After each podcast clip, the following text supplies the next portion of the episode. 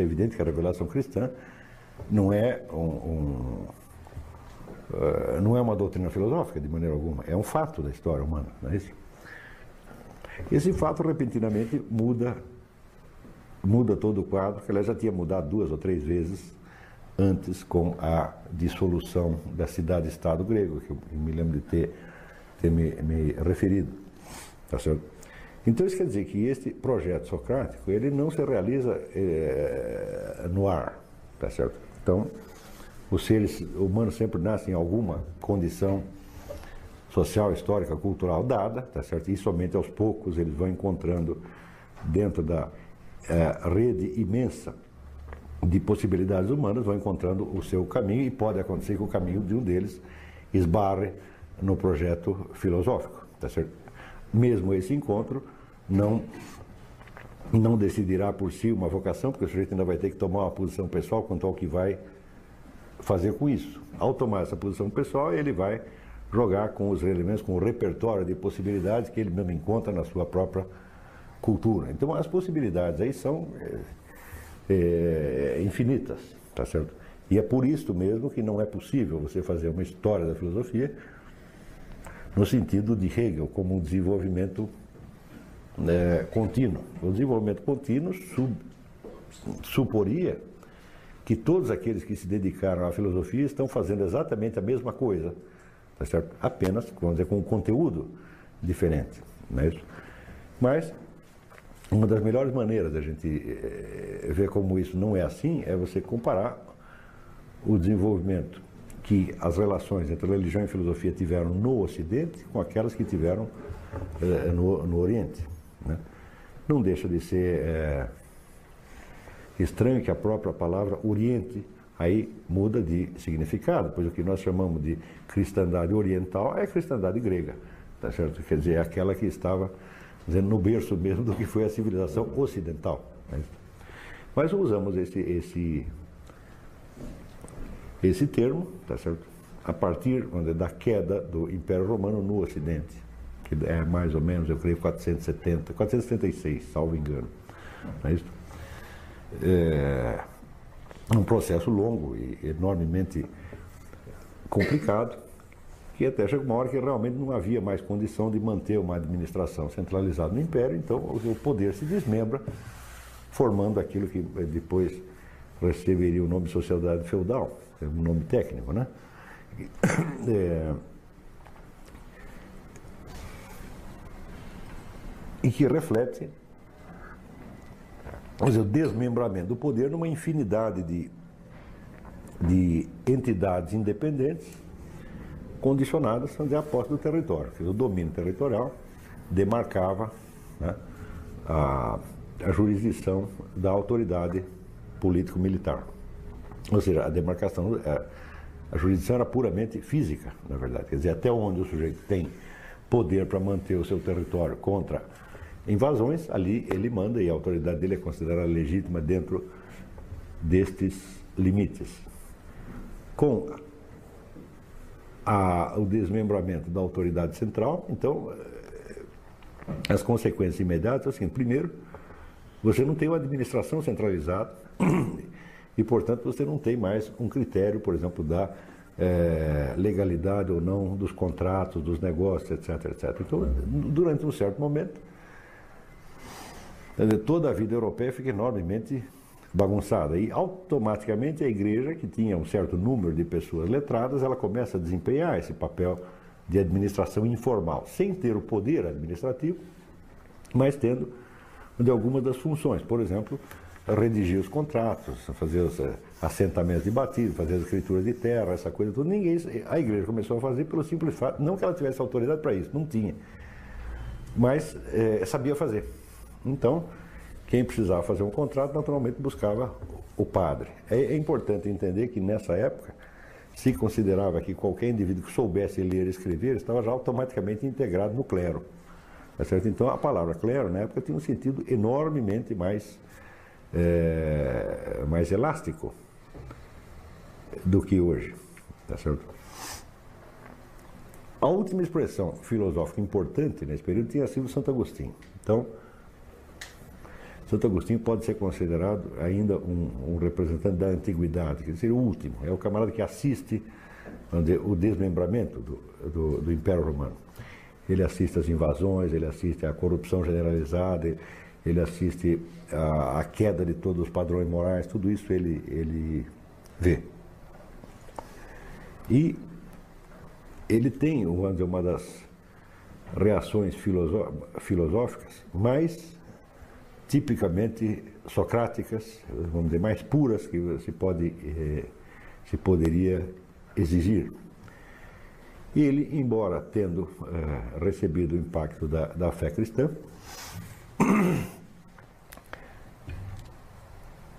ele não, não, não usa simplesmente os dogmas da fé como um, um respaldo cognitivo contra a desordem do mundo, mas ele busca um fundamento. E o fundamento que ele busca e que ele encontra é o mais tipicamente filosófico que nós poderíamos encontrar. Você sabe perfeitamente que quem entra na história como o descobridor do, do eu pensante como fundamento do conhecimento é René Descartes, mas na verdade quem fez isso foi Santo Agostinho, muito antes. Né? Eh, Santo Agostinho é século IV, século, eh, fim do século IV, começo do século V. É... E você nota em Santo Agostinho um desejo intenso de buscar um fundamento, vamos dizer, inabalável para o conhecimento, um fundamento da certeza.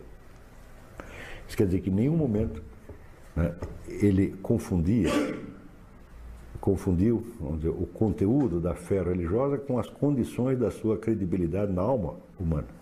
Quer dizer, o fato de a, a revelação ter o seu próprio o seu próprio critério de certeza, que seria justamente a confiabilidade da, da fonte, a confiabilidade do, do próprio Deus, isto aí não resolve para o homem o seu problema de cognitivo de por que, que ele deveria ter fé nisto e como que ele poderia, vamos dizer, é, encontrar um, um, um padrão de certeza que estivesse ao seu alcance. E Santo Agostinho estabelece como a primeira certeza apodíctica na ordem filosófica a certeza que a alma tem da sua própria existência. Só que ele não diz o eu pensante como, como Descartes. Descartes fará mais tarde todo esse trajeto, dizendo que tudo pode ser duvidoso, tá certo? exceto o fato de que você está duvidando e que, portanto, você existe. Note bem que a estrutura dessa explicação de Descartes é simplesmente, uma, quase que uma dedução lógica a partir da, da, da, definição do pensar. Quer dizer, o pensar como é uma atividade humana desempenhada por um eu, tá certo? E, portanto, enquanto você está pensando, você tem que existir necessariamente. Quer dizer, aquilo que não pensa, o, o ente que não, não existe também não pode agir. Pensar é uma forma de agir, portanto, se ele, se ele age, é porque ele existe.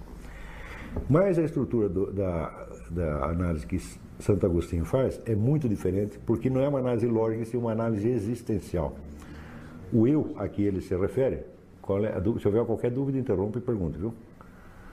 É, a, análise que Santo Agostinho faz não é baseada, vamos dizer, num eu pensante separado do eu existencial, mas exatamente é uma, um retrospecto do próprio eu existencial que assume responsabilidade pela sua é, pelo fato de saber que existe.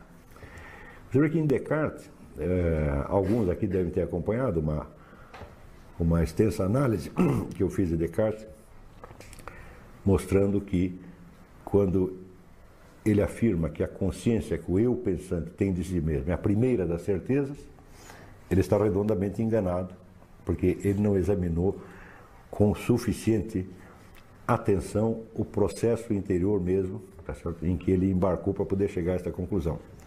Porque, em primeiro lugar, é, para que o eu pensante pudesse chegar a uma conclusão a respeito da sua própria existência, baseado no fato de que pensa, ele precisaria ter permanecido o mesmo ao longo de todo esse exame. Portanto, a continuidade do eu no tempo já está pressuposta no exame que Descartes fez.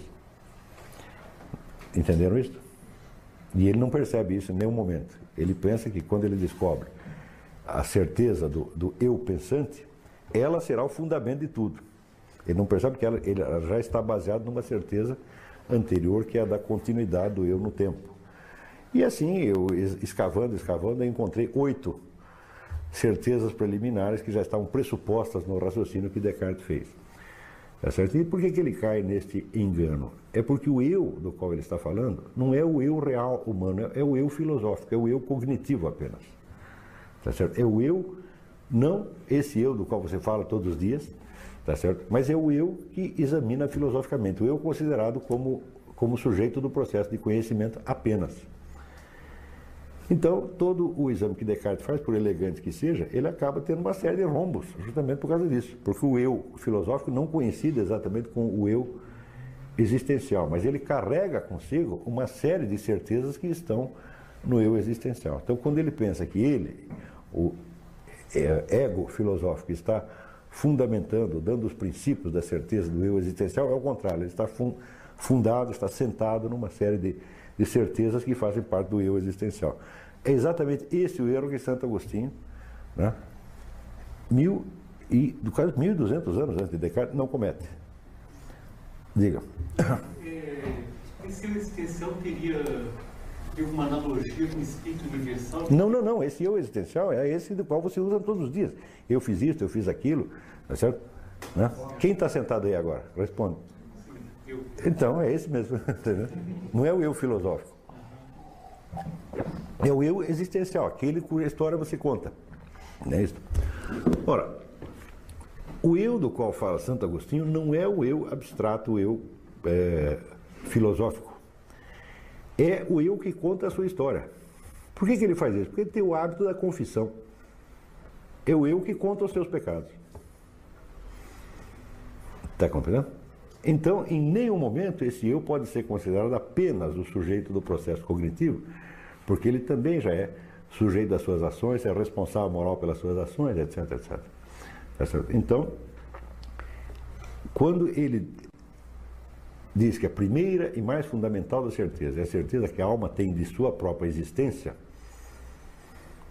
ele não está falando de um eu hipotético, ele está falando de um eu real. No meu entender, então, essa análise dele tem, tem um, um, um, alcance imensamente é, maior que a de Descartes. Por quê? Descartes, quando chega à conclusão de que a, único, a única coisa certa é a certeza que o eu cognoscente tem de si mesmo enquanto, que o eu pensante tem de si mesmo enquanto sujeito do ato de pensar, quando ele diz isso, aí se cria um problema, que é o seguinte: como é que desta certeza, que é puramente subjetiva, você vai conseguir tirar outras certezas que sejam aplicáveis ao conhecimento do mundo exterior, ao mundo das ciências, etc, etc. Se ele está buscando um fundamento para as ciências e o único fundamento que ele encontra é puramente subjetivo, não existe salto possível desse subjetivo para o objetivo. Então, é, quais de vocês aqui assistiram essas aulas sobre Descartes? Eu acho que pouco, dois ou três, né? Então, isso está naquela apostila Descartes e a Psicologia da Dúvida, que está na minha homepage. Eu sugiro que leiam, porque eu não acho possível entender Santo Agostinho, exceto em comparação. Né? Santo Agostinho é muito antigo, escreve num estilo muito rebuscado para o nosso, para o nosso padrão, padrão atual. E uma boa maneira de entendê-lo é comparar o que ele está fazendo com o que o Descartes fez. É, então acontece que ele, primeiro, ele se fecha num solipsismo. Solipsismo quer dizer o eu consigo mesmo, falando apenas consigo mesmo e não reconhecendo mais nada, quer dizer, total solidão. Em seguida, dentro desse solipsismo, ele encontra uma base de certeza, quer dizer, tudo pode ser duvidoso, vai ter uma coisa que não é. Isso é, que o eu, enquanto pensa, ele existe.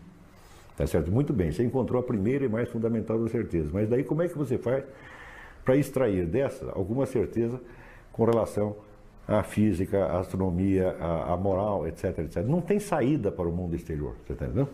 Então ele teria que ficar fechado nesta sua certeza subjetiva e dizer, olha, a única certeza que existe é de ordem subjetiva e o restante dos conhecimentos continua tão incerto quanto no momento em que eu comecei esta análise. Isso é o que ele teria que fazer. Para ele escapar disso, o que, que ele faz? Ele apela à noção de Deus. Então ele diz, não, existe um Deus bom, foi Deus que botou o mundo na minha frente, Deus que me mostrou que o mundo me mostra o mundo assim como é, e Deus não ia me enganar, não ia fazer uma maldade dessa comigo, tá certo? me enchendo a cabeça de enganos. Então, portanto, a garantia do conhecimento é Deus. Então, isso quer dizer que ele encontra um padrão, um critério de certeza, que é o eu, mas em seguida ele tem que apelar a um outro objeto de certeza, que é Deus. E qual é a ligação de Deus com do ego com Deus? Nenhuma, é apenas a fé que ele tem.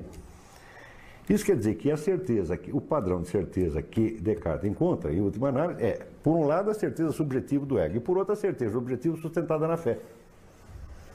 Está entendendo? Então, isso aí é a saída de leão, chegar de cão. Quer dizer, ele tentou refundamentar tudo, tá certo? a partir de bases puramente racionais, e chegou na hora H, não encontrou certeza racional nenhuma, exceto uma puramente subjetiva, e para saltar dela para a certeza objetiva, teve que apelar para a fé em Deus. Ora, e a ligação do eu com Deus e de Deus com o mundo exterior é uma ligação puramente mecânica, puramente lógico-dedutiva, não é uma ligação orgânica. Ele não pega este eu e deduz dali de dentro a existência de Deus. Não. Tem um eu aqui, ele puxa um Deus de fora para somar com o, o eu e obter da soma dos dois a certeza do mundo exterior. Nada disso está em Agostinho. Tá certo? Agostinho chega, primeiro chega a uma conclusão parecida com Descartes. Bom, se eu, sou, se eu conheço, se eu, se eu, estou dizendo isso para mim mesmo, então evidentemente que eu existo enquanto estou falando isso, eh, dizendo essas coisas. Porém, ao mesmo tempo que eu tenho certeza da minha própria existência, eu sei que eu não sou o fundamento de mim mesmo. Eu sei que por baixo de mim existe algo que sustenta a minha existência. Eu sei que eu não sou causa de mim mesmo. Porque eu conheço os meus atos. Eu conheço a minha vida, eu tenho a minha história. E posso assegurar que eu não lembro de ter me criado a mim mesmo. Não fui eu que me pus na existência. Hum? E nem eu que me sustento nela. Então, isso quer dizer que em Agostinho, a própria afirmação da certeza que o eu tem de si mesmo já traz dentro dela a afirmação de algo que transcende o eu. Você está entendendo? Então quer dizer que a relação entre o eu e Deus em Santo Agostinho não é externa, como em Descartes. Não é externa e mecânica, é orgânica. Deus é exigido pela própria consistência do eu. O eu traz Deus dentro de si como seu fundamento. Está compreendendo? Quer dizer, eu não tenho em mim a explicação de mim mesmo. Ele diz, eu sei que existo, mas não sei por que existo. Está compreendendo? Então, eu considerado isoladamente não tenho fundamento nenhum. Aí, se eu não tenho fundamento, eu não posso existir. Né? Não, não obstante, eu existo. Então, eu carrego, de certo modo, dentro de mim, algo que eu desconheço e que me sustenta na existência. Eu trago dentro de mim, vamos dizer, a sustentação ontológica do meu, do meu modo de ser. E isso é o que é exatamente Deus. Por que, que ele pode fazer isso? Porque em nenhum momento ele isola o eu cognoscente, tá certo? do eu real. O eu que ele fala, que a que ele se refere, é o mesmo eu que confessa os seus pecados. Então, Agostinho não faz apenas uma análise cognitiva do eu, mas faz uma análise existencial, ele conta a sua história. Ele quer saber quem é ele. Tá certo? Ora, o eu de Descartes é um eu, vamos dizer, isolado, que só existe num momento atomístico do tempo. É aquele momento que você diz, penso, logo existo. O eu de Santo Agostinho não, é um eu que tem história. Tá e daí o sentido das confissões Santo Agostinho. Né? As confissões são uma sondagem em profundidade, tá certo? Dessa raiz ontológica do eu que está lá para trás, que é anterior à sua existência. Então ele sente que ele tem que remontar até o começo da existência. Né? Porque ele remontando no tempo, né? até a primeira infância, Hum? Ele vai chegar o mais perto possível disso que o sustenta. E aí é que ele vai ver que ele não tem que ele por si mesmo, considerado como puro eu, não tem nenhuma razão de ser. Hã? Nesta sondagem, tá ele se defronta com o problema, vamos dizer, da sinceridade. Quer dizer, você tem que contar a sua história tal como ela realmente aconteceu. É isso? Ora, a sinceridade implica a aceitação da continuidade do eu no tempo. Justamente aquele ponto que Descartes passou por cima e nem percebeu, né? quer dizer, em Descartes a continuidade do eu no tempo está implicitamente afirmada sem que ele nem perceba. Ou seja, para fazer esta análise que Descartes faz, é preciso que o eu continue no tempo. Mas Descartes não diz isso e nem percebe isso. Ele está acreditando que o, a certeza que o eu tem de si é o fundamento. Não, o fundamento já está dado anteriormente, é a continuidade no tempo. A certeza que o eu tem de si mesmo é apenas uma conclusão que ele tira dessa continuidade. Ela é necessária para que ele chegue a essa conclusão. Ora, em Santo Agostinho, a consciência que o eu tem de si mesmo se identifica com, a, com o fato de ele assumir responsabilidade pela sua continuidade do tempo, no tempo. Portanto, a responsabilidade pela sua história. A responsabilidade pelos seus atos. Não existe um eu atomístico solto no tempo, só existe esse eu temporal, histórico, que é o mesmo que eu já era quando pequenininho. Alguma dúvida? Por, por favor, inter, qualquer dúvida interrompam. Mas não perguntem um para o outro, senão me confunde a cabeça. Pergunta para mim, pode parar a aula, não tem problema. Viu? Se não entender qualquer coisa, pode parar quantas vezes for preciso, não tem problema não. Tá bom. Então, isso quer dizer que é como se Descartes falasse de um eu vazio. O eu de Descartes é apenas o conceito lógico de eu. Mas o eu de que fala Santo Agostinho é o eu considerado em cheio, é o eu que realmente existe. É o eu do próprio Agostinho. Você está entendendo? Não é um eu filosófico, não é um eu transcendental, não é nenhum, nenhum conceito. É o eu histórico real, esse mesmo, né? Que diz, ah, eu fui ali na esquina, eu casei, eu estou devendo dinheiro e, e assim por diante. Tá certo? Então, isso quer dizer que ele percebe que só existe possibilidade de você tomar posse da consciência de existência de eu, se você toma posse de, da consciência que o eu tem de tudo mais que ele fez. Então, da sua vida inteira. Está entendendo? Então, com isso, ele realmente descobre um continente filosófico que era totalmente estranho na antiguidade. Ninguém falava de eu, pô. Né? Então, o Santo Agostinho é, de certo modo, o último dos filósofos eh, antigos, greco-romanos, mas sob outro lado, sob outro aspecto, é o mais moderno dos filósofos, porque é o primeiro que mostra que este, esta capacidade que nós temos de reconhecer, de nos reconhecer como sujeito de nossos atos, e não só dos atos cognitivos, é a base de toda a certeza que nós possamos ter. Não é a base objetiva da certeza, mas a base subjetiva. Então, usando aquela famosa distinção de Aristóteles entre o que é o mais certo ou mais verdadeiro em si, ou o que é mais certo e mais verdadeiro para nós. Quer dizer, a ordem dizer, da hierarquia da objetiva da certeza não é a ordem subjetiva, ou seja, não é a ordem cronológica da, da minha aquisição das certezas. Diga. O senhor, o senhor disse que Santo Agostinho foi a primeira pessoa na antiguidade a, a, falar em eu, que nós falávamos em eu na antiguidade. Não, não é que não falar, assim, a, a dar uma importância filosófica para isso, né? Mas a filosofia não falava da, da alma individual. Mas nunca no sentido biográfico. Ah, sim. Tá certo? E nunca pensou em fazer dela o fundamento da certeza. Toda a filosofia grega parte do, do, da ideia de que existe um cosmos objetivo, ordenado, e nós estamos dentro dele. E é uma, é certo? uma alma individual considerada como, como... Como uma parte do todo, como uma expressão do todo. Tá certo? Não, mas como, como, como um tipo de abstrato, mais ou menos. Não, não, era alma, não, era alma vivente real, tá certo? Mas não, ela nunca foi colocada no centro da especulação filosófica. Ela era apenas um detalhe. Você vê o que, o que Aristóteles, por exemplo, denomina psicologia, no estudo de ânima, a psicologia dele começa com o estudo da biologia. Biologia, fisiologia, aí vai chegar na, na, na alma. Quer dizer, a alma humana, para ele, era apenas um fenômeno dentro de uma multidão de outros fenômenos, tá certo? Por quê? Porque ele coloca ênfase na estrutura objetiva da realidade. Tá certo? E dentro dessa estrutura, evidentemente, a alma humana ocupa um lugar importante, mas modesto. Né? Tá certo? Mas, em Santo Agostinho já, já não tem mais esta. Você não pode esquecer que Santo Agostinho vive numa era de caos. E estava tudo desabando. Então não há mais a ordem, vamos dizer, aquela, a ideia do cosmos como, como totalidade ordenada aparecia para o filósofo grego refletida na ordem cívica, na ordem civil da polis. Então a percepção da ordem era, de certo modo, imediata. E dentro dela havia desordens parciais. Nós vemos aí que em, plena, em pleno período antigo, que bem que já na, na no, no, no, como é que se diz? No, no final pega para capar do, do Império Romano, tem um sujeito que coloca a alma humana no centro da cogitação filosófica. Por quê? Porque nada mais é certo. Certo para eles, bom, a fé cristã é certa.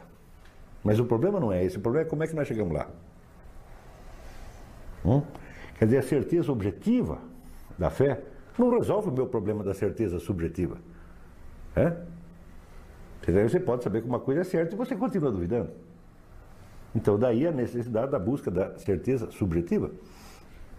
Então, o que que Agostinho faz? Ele tenta reorganizar o conjunto dos conhecimentos em vista dizer, da ordem interna da sua própria alma.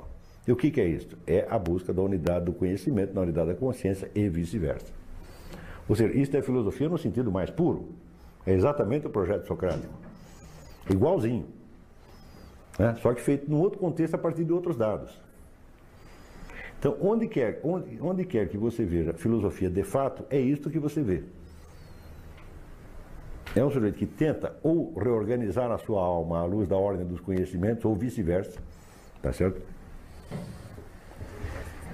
É...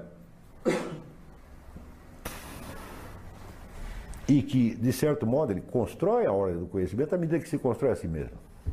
E faz as duas coisas, não inventando, mas descobrindo. É, diga. Aí a, a fé, a, a, de fé se confunde com certeza. Não, a fé é só um dos elementos desse negócio. Ah, é uma, claro, uma a fé é um dado. Não é isso? Não foi você quem inventou, ela também veio de fora. Você está entendendo? Então, o problema da sua alma, com fé ou sem fé, continua exatamente o mesmo. Não é isso? Quer dizer, uma coisa é você acreditar em algo porque tem a autoridade de Deus ali. Hum, E você acredita que tem a autoridade de Deus. Outra coisa é você acreditar porque você tem as condições de certeza daquilo. Não dá para confundir uma coisa com outra, né? Hum? Então, esse é o duplo sentido da, da palavra fé que eu já expliquei, né? Quer dizer, que é, vamos dizer, a fé como, como admissão de credibilidade, não é isso? E a fé como motivo da credibilidade. São duas coisas completamente diferentes. Quer dizer, você acredita nisso aqui porque é a palavra de Deus. E por que você acredita que é a palavra de Deus? Tem que ter um motivo. É certeza existencial. né? Tem que ter uma outra certeza. Tá certo? Então, por exemplo, para a primeira geração de cristãos, bom, a presença de Jesus Cristo era um motivo suficiente. Tá certo?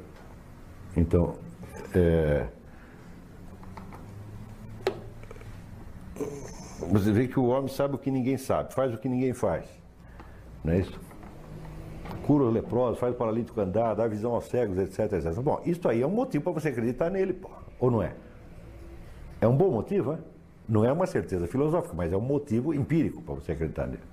Então, por que você tem este motivo, então você acredita no restante do que ele falou. Não é isso? Sempre a fé é assim, tem que ter um motivo. Então, quer dizer, a fé não pode ser um negócio gratuito. Né? Porque se você acredita porque é a palavra de Deus, resta saber se é a palavra de Deus. É isso? Porque senão qualquer um pode chegar e dizer, não, isso aqui é a palavra de Deus. né? Tem que ter um motivo de credibilidade, tá certo?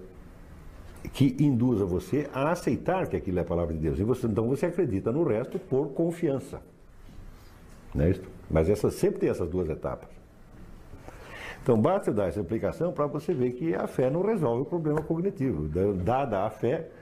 Bom, primeiro que a fé não, não, não, não te traz explicações sobre todas as coisas, mas só sobre algumas.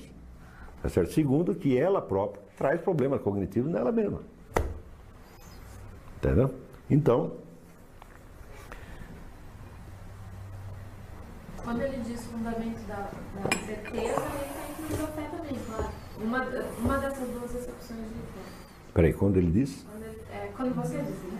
Fundamento da certeza, um fundamento subjetivo da certeza, que ele estava buscando. É, a fé é só um dos elementos nos quais você vai ter certeza. E Não só que você, vamos supor que você tenha encontrado o fundamento cognitivo absoluto da certeza. Hum? Ainda assim, aquilo que é matéria de fé transcenderá o que você pode verificar com esse critério de certeza. Haverá um elemento de confiabilidade a mais.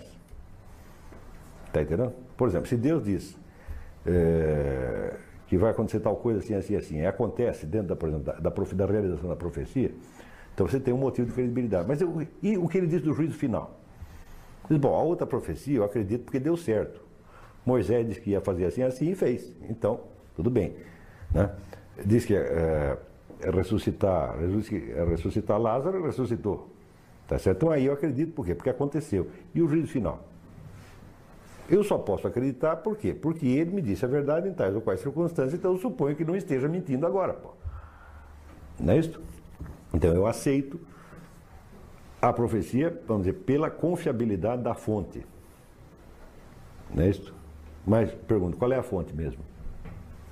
Para saber qual é a fonte mesmo, então você precisa ter algum indício. É isso? Então, quer dizer, a fé não responde ao problema cognitivo, mas ao contrário, ela coloca um problema cognitivo. Você está entendendo? Quer dizer, quando aparecer um sujeito para você dizendo que não, tem pessoas que. Sabe, pessoas que conhecem é, mal a religião, ou que a conhecem desde fora, tal, às vezes acreditam nisso, quer dizer que a, a fé vai dar um, como é que um alívio do problema cognitivo para você. Eu digo, mas isso só quem nunca viu, porque ao contrário, a fé coloca problemas eh, cognitivos enormemente cabeludos, mais do que tinha antes. Porque se você já tinha problemas cognitivos com um mundo existente que está aí, agora te aparece o sujeito falando do juízo final, não sei o que vai acontecer no fim. Entendeu? E se isso não é problema, eu não sei o que é problema. Pô. Entendeu? Se você pegar a filosofia islâmica, toda a filosofia islâmica, toda ela, tá é uma discussão do Corão. Eu digo, uai, se o dogma resolvesse os problemas, não teria que ter tanta filosofia nem tanta discussão, mas ao contrário, ela cria problemas novos, ela amplia, vamos dizer, o, o, o raio de, de, de, experiência cognitiva do ser humano e, portanto, coloca mais problemas. É a coisa mais óbvia do mundo, é? É isso, então, somente uma alma ingênua pode acreditar que esse negócio de investigar a verdade é só para nós que somos materialistas, porque aqueles outros lá que eles têm a fé, eles repousam na fé e não precisa pensar mais. Digo, ah, meu filho, tá. Que santa ilusão, porra? É, é incrível. O próprio Max Weber, no, no, nas famosas conferências sobre ciência como vocação, ele cai por, por, minutos, ele que depois passou o resto da vida estudando religiões, ele cai nessa. Ele acredita que as pessoas encontram, então, abrigo, na, na, né? uns fogem da, da, da, da do sofrimento cognitivo, da luta pelo conhecimento, buscando abrigo nas antigas festas. Eu digo, ele não sabe o que tem lá dentro. Entendeu? Então você dá uma olhada na escolástica, você vê, são mil anos de discussões cabeludíssimas, tá entendeu? Isso aqui não resolveu problema nenhum, colocou mais um problema. Entendeu? Então, também seria. É, é, que isso supondo-se, vamos dizer, uma fé que seja efetiva, tá certo? Mas ainda tem, a fé contém um elemento problemático em si mesmo. Não é possível você ter fé de uma vez para sempre. Hã? Como dizer, a fé vem e vai. Por quê? Porque ela é uma atitude subjetiva sua. Você pode segurar a fé como você. Dizer, como 2 mais 2 é 4? É? Não. Não é isso? Você não vê nas histórias dos santos, do ele pedindo para Deus dar mais fé para eles? Digo, por que eles estão pedindo se já tem? É porque só quem não tem a menor ideia do que é a fé religiosa é que imagina que ela é um negócio que baixou sobre você e acalmou tudo. Digo, ao contrário, você criou um problema.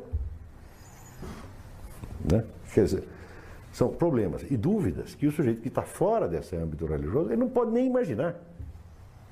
Entendeu? Então, é claro que os que imaginam dizer, a fé como um repouso Tá certo?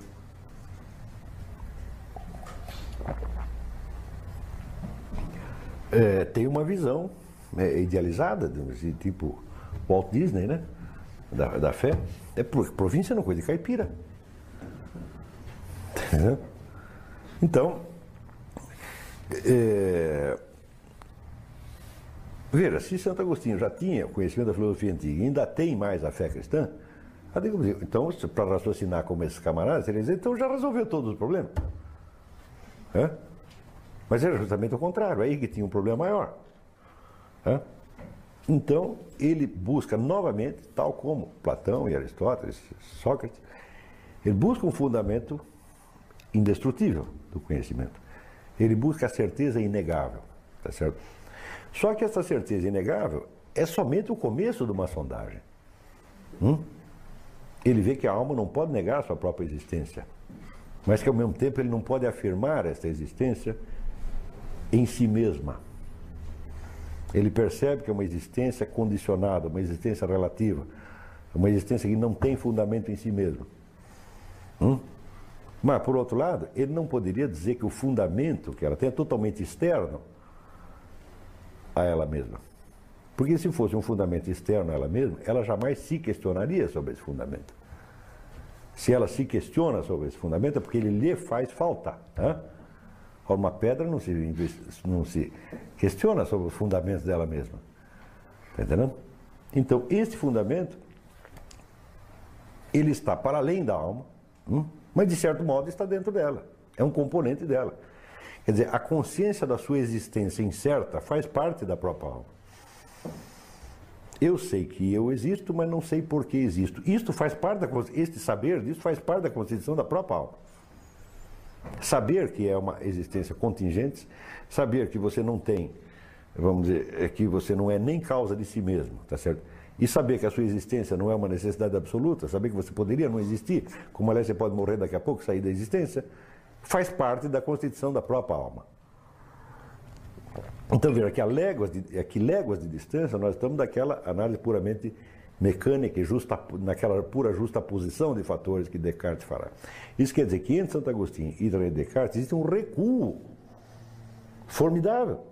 Descartes não alcança o grau de complexidade da análise que faz Santo Agostinho. Santo Agostinho está falando de uma alma real que se confronta realmente com, vamos dizer, com as suas incertezas e que tem que dar conta de sua própria existência. Descartes não, Descartes isola tudo isso e faz uma mera análise de conceitos. E pior, ele acredita que está contando uma história real. Ele acredita que as suas meditações metafísicas são uma autobiografia interior, quando não são. São apenas uma descrição de um raciocínio esquemático. Isso é o mesmo que dizer Descartes não tinha consciência do que se passava na sua alma. Descartes se conhecia muito mal. Ele tinha uma visão de si, muito mecânica e esquemática. Deixou escapar o personagem vivo que tinha dentro dele. Então, comparado com o Santo Agostinho, tá certo? era uma perda absolutamente formidável. Agostinho, por exemplo, ele percebe claramente que a consciência que a alma tem de si é uma consciência problematizada, tá certo? Pelo fato de que existem coisas nela que ela fez, que ela recorda e que ela não quer recordar. Então, ele sabe que a consciência que a alma tem de si nunca é uma consciência totalmente translúcida, como Descartes pretende que seja a consciência do eu pensante. Hum? Ele percebe, por exemplo, que nas suas memórias, suas recordações, existem partes que são humilhantes. Hum? E que ele preferiria não ver. E é justamente essa que ele vai investigar. Então tem alguns capítulos das confissões em que ele conta os pensamentos malignos que ele tinha já no bercinho. Hum? Ele disse, eu como criança de berço já estava tramando alguma. Eu me lembro desse negócio. Está entendendo? Então, como nós poderíamos isolar a consciência, a autoconsciência da alma, tá certo? Destas experiências que fazem, que são o próprio tecido da vida da alma, que são as suas ações, a sua existência no tempo. Então isso quer dizer que a alma da qual fala Santo Agostinho é a alma biográfica, a alma que existe no tempo, é a alma real. Hum? Isto aí já é uma ideia que nós diríamos é, é escandalosamente moderna. Tanto que ela levará séculos para exercer algum, algum efeito. Eu acho que aquilo, vamos dizer, pairou em cima da cabeça dos ouvintes que nem entendiam direito a importância daquilo que estavam lendo. Hoje nós sabemos que isso é básico. Hoje nós sabemos que aquele que não tem vamos dizer, consciência de si, da sua posição existencial real, também não terá uma visão real do mundo objetivo. Para nós isso aí é bastante claro, se bem que vezes, frequentemente se perde, tá certo? E no ciclo moderno se perdeu muitas vezes, tá certo? Mas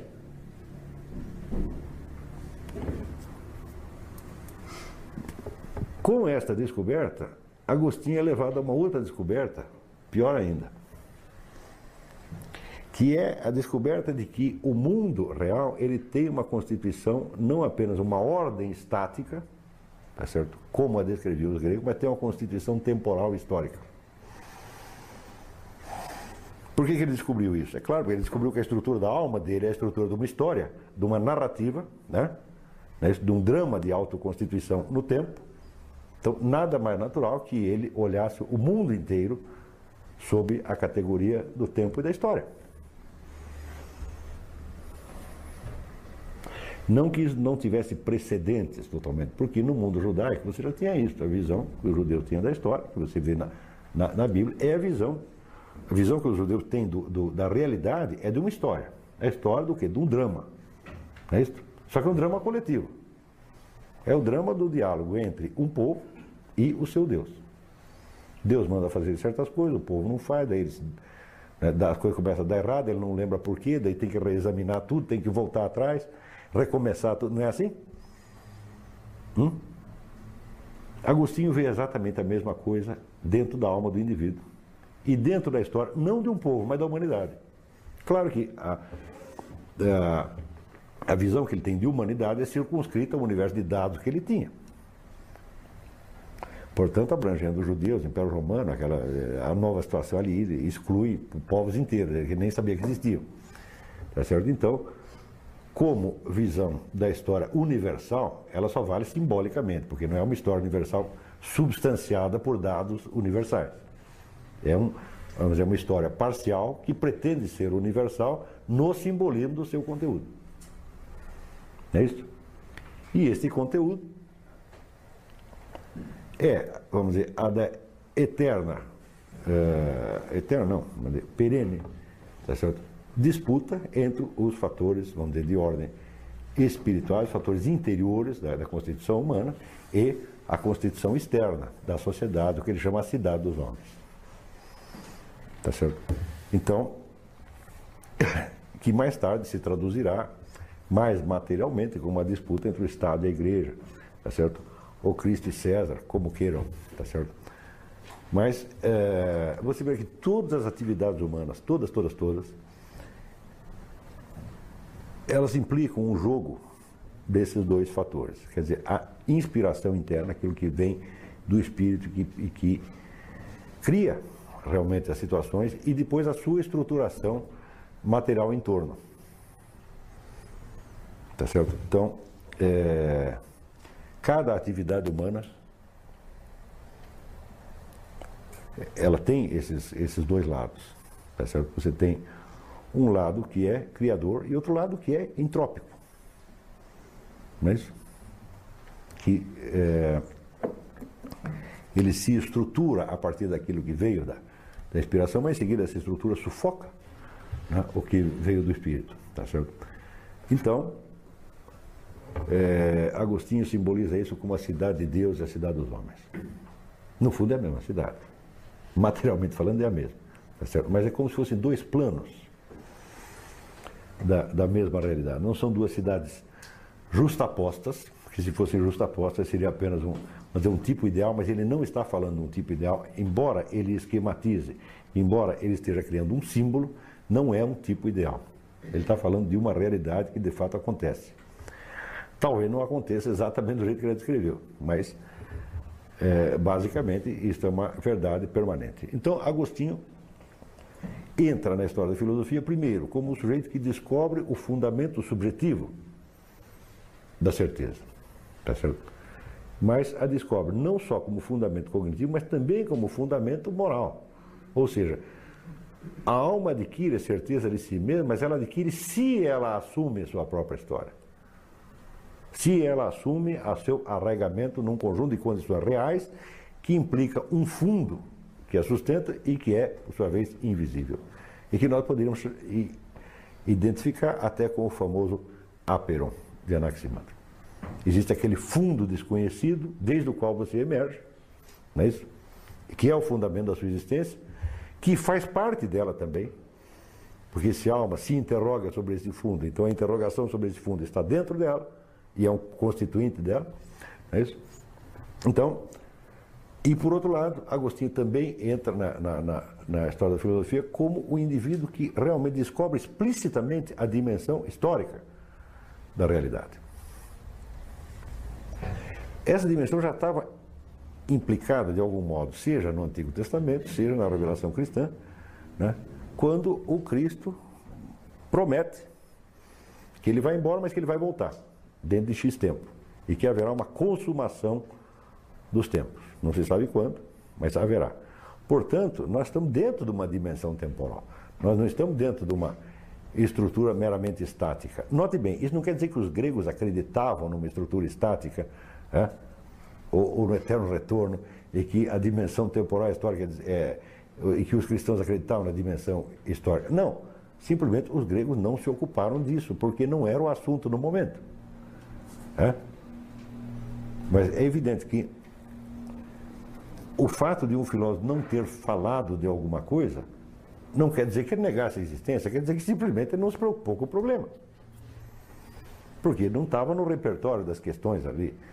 Vamos dizer. Agora, para Agostinho, isso aparece, a questão histórica aparece por dois lados. Aparece primeiro por esta sua consciência do eu, tá certo? Do eu histórico. A consciência do eu histórico surge do quê? Da mutação que ele mesmo passa no meio da vida. Quando ele se converte ao cristianismo. Hum? Então, vamos dizer, a conversão dele não foi como aquelas do, do, do Antigo Testamento, do, do, Novo Testamento, que Jesus aparecia para o sujeito e instantaneamente virava a vida do cara de, de, de cabeça para baixo, ele começava outra vida e não dava nem tempo de pensar na antiga. Não foi assim.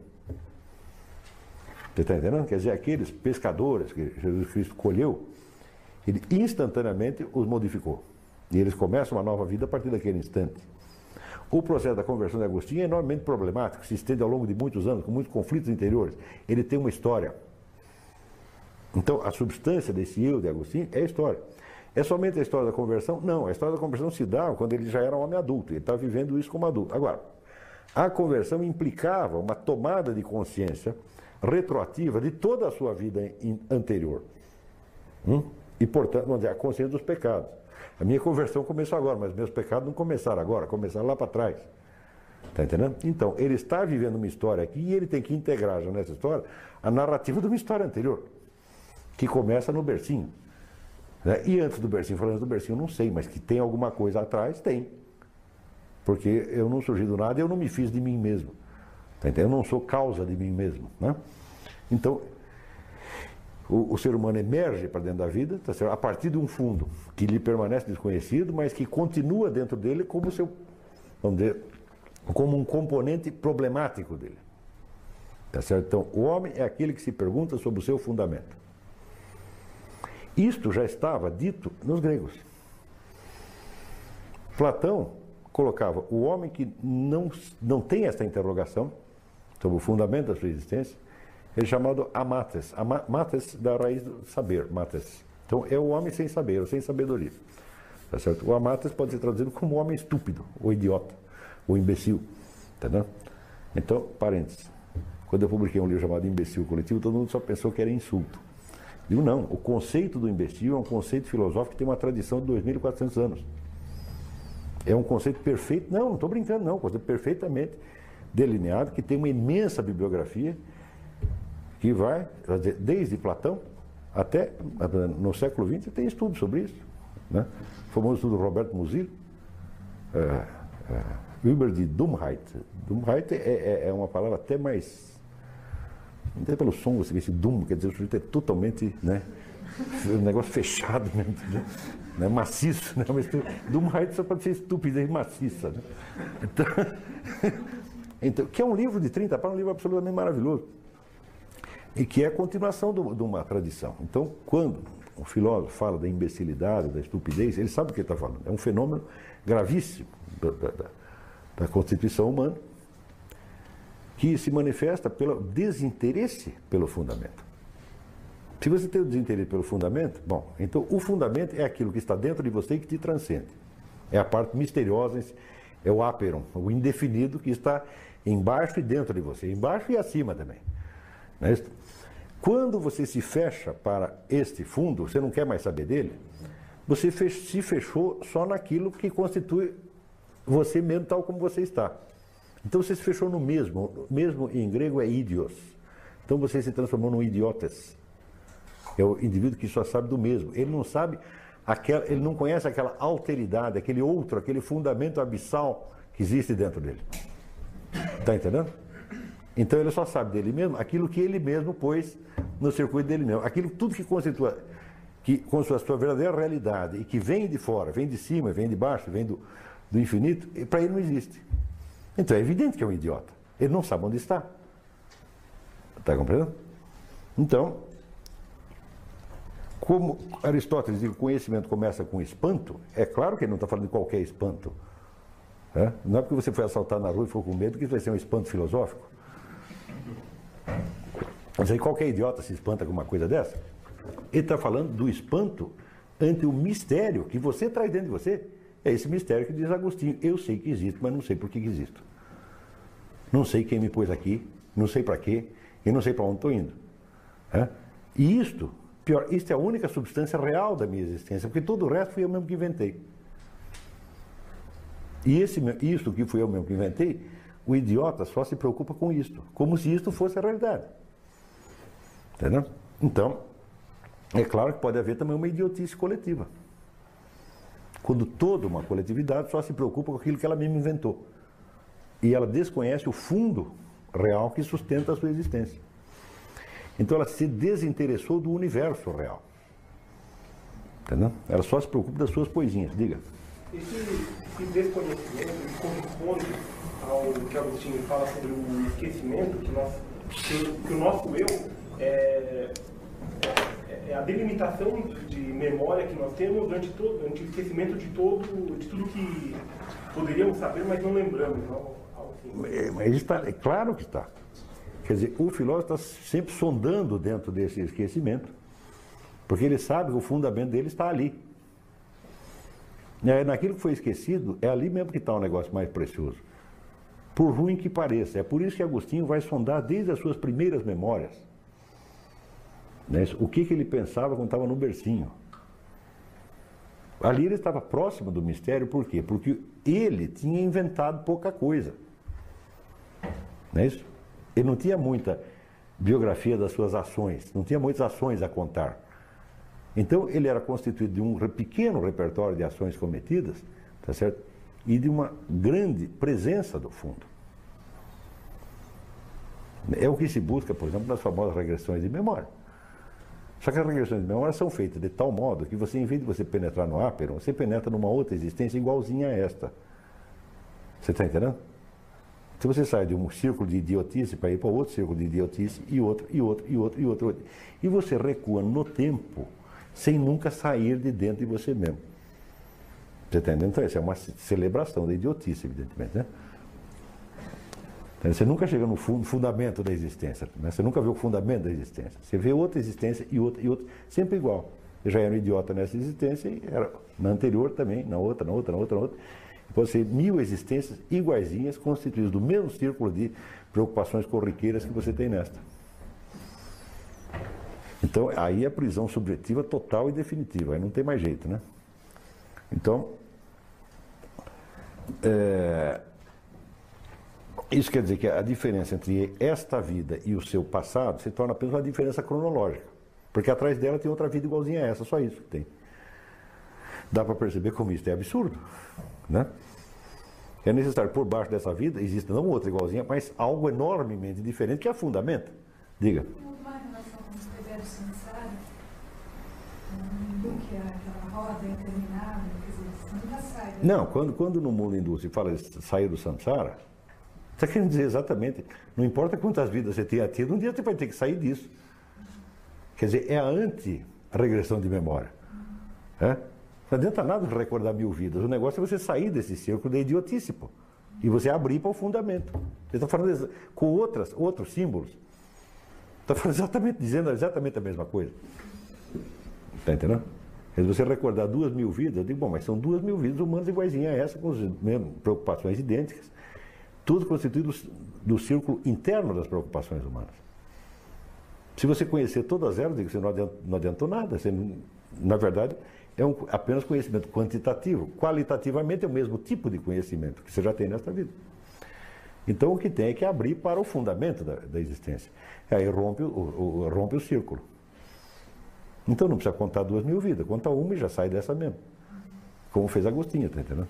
Não precisa regredir para a vida anterior. né? Então, se tu já é burro nesta vida, imagina a outra. né? Isso aí não vai, não vai resolver nada. Somar o número de vidas não vai melhorar nada. O negócio é abrir qualitativamente para uma outra dimensão, que é a dimensão o quê? do fundamento real do qual você emerge. Se o sujeito quisesse mesmo abrir para isso aí, é só ele olhar em volta. E ele lembrar que ele está dentro do universo físico, que o transcende enorme. É só pensar nisso, mas às vezes não adianta. Quer dizer, você poderia sair no sentido espacial, como saiu Platão e Aristóteles, a gente tentar olhar a ordem cósmica e ver que você é apenas um elemento dentro dela, ou pode fazer como Agostinho, você recua até o começo da sua vida e diz, pô, ela começou em algum ponto. E antes que eu estivesse lá, algo me fundamentava. Tá certo? Então, bom, essas descobertas de Agostinho são absolutamente fundamentais. Tá certo? Então, aquilo que deixou de ser explorado pelos gregos, Agostinho vai lá e descobre um outro continente, tá certo? que evidentemente tem que ser articulado com os gregos. Tanto faz você ver esse fundamento no sentido, exemplo, do simbolismo espacial de ordem cósmica ou do simbolismo temporal de origem. Não é isso? É a mesma coisa que você está falando. São dois simbolismos em torno da mesma busca do fundamento. Não é isso? E este, a busca desse fundamento é acompanhada e, na verdade, se identifica com a própria elaboração da autoconsciência do, do indivíduo que vai assumindo o seu passado, assumindo o senso de realidade e se tornando um homem responsável. Hum? Tá compreendendo? Se tornando o, não somente o homem maduro, de que falava Aristóteles, que o homem que conhece e responde pelas suas condições de existência, tá certo?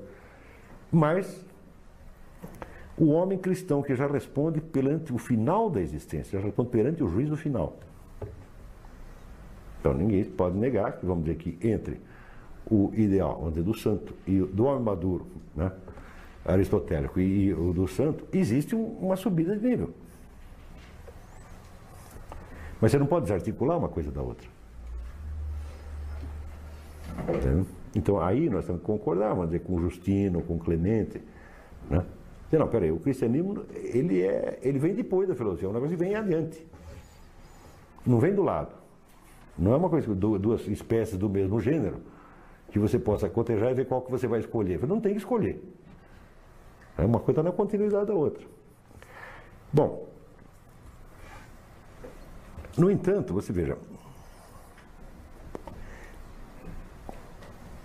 Então, eu disse que Agostinho é levada essa consideração, da, da, essa descoberta da dimensão biográfica por um lado e histórica por outro, em parte pelas circunstâncias da sua vida, né, que é uma vida que passa por uma longa e dificultosa modificação, e que, portanto, ele jamais compreenderia se ele não tivesse condições de contá-la, se ele esquecesse aquilo, ele não entenderia onde estava, mas é levada a mesma consideração pela observação da longa decomposição do Império Romano.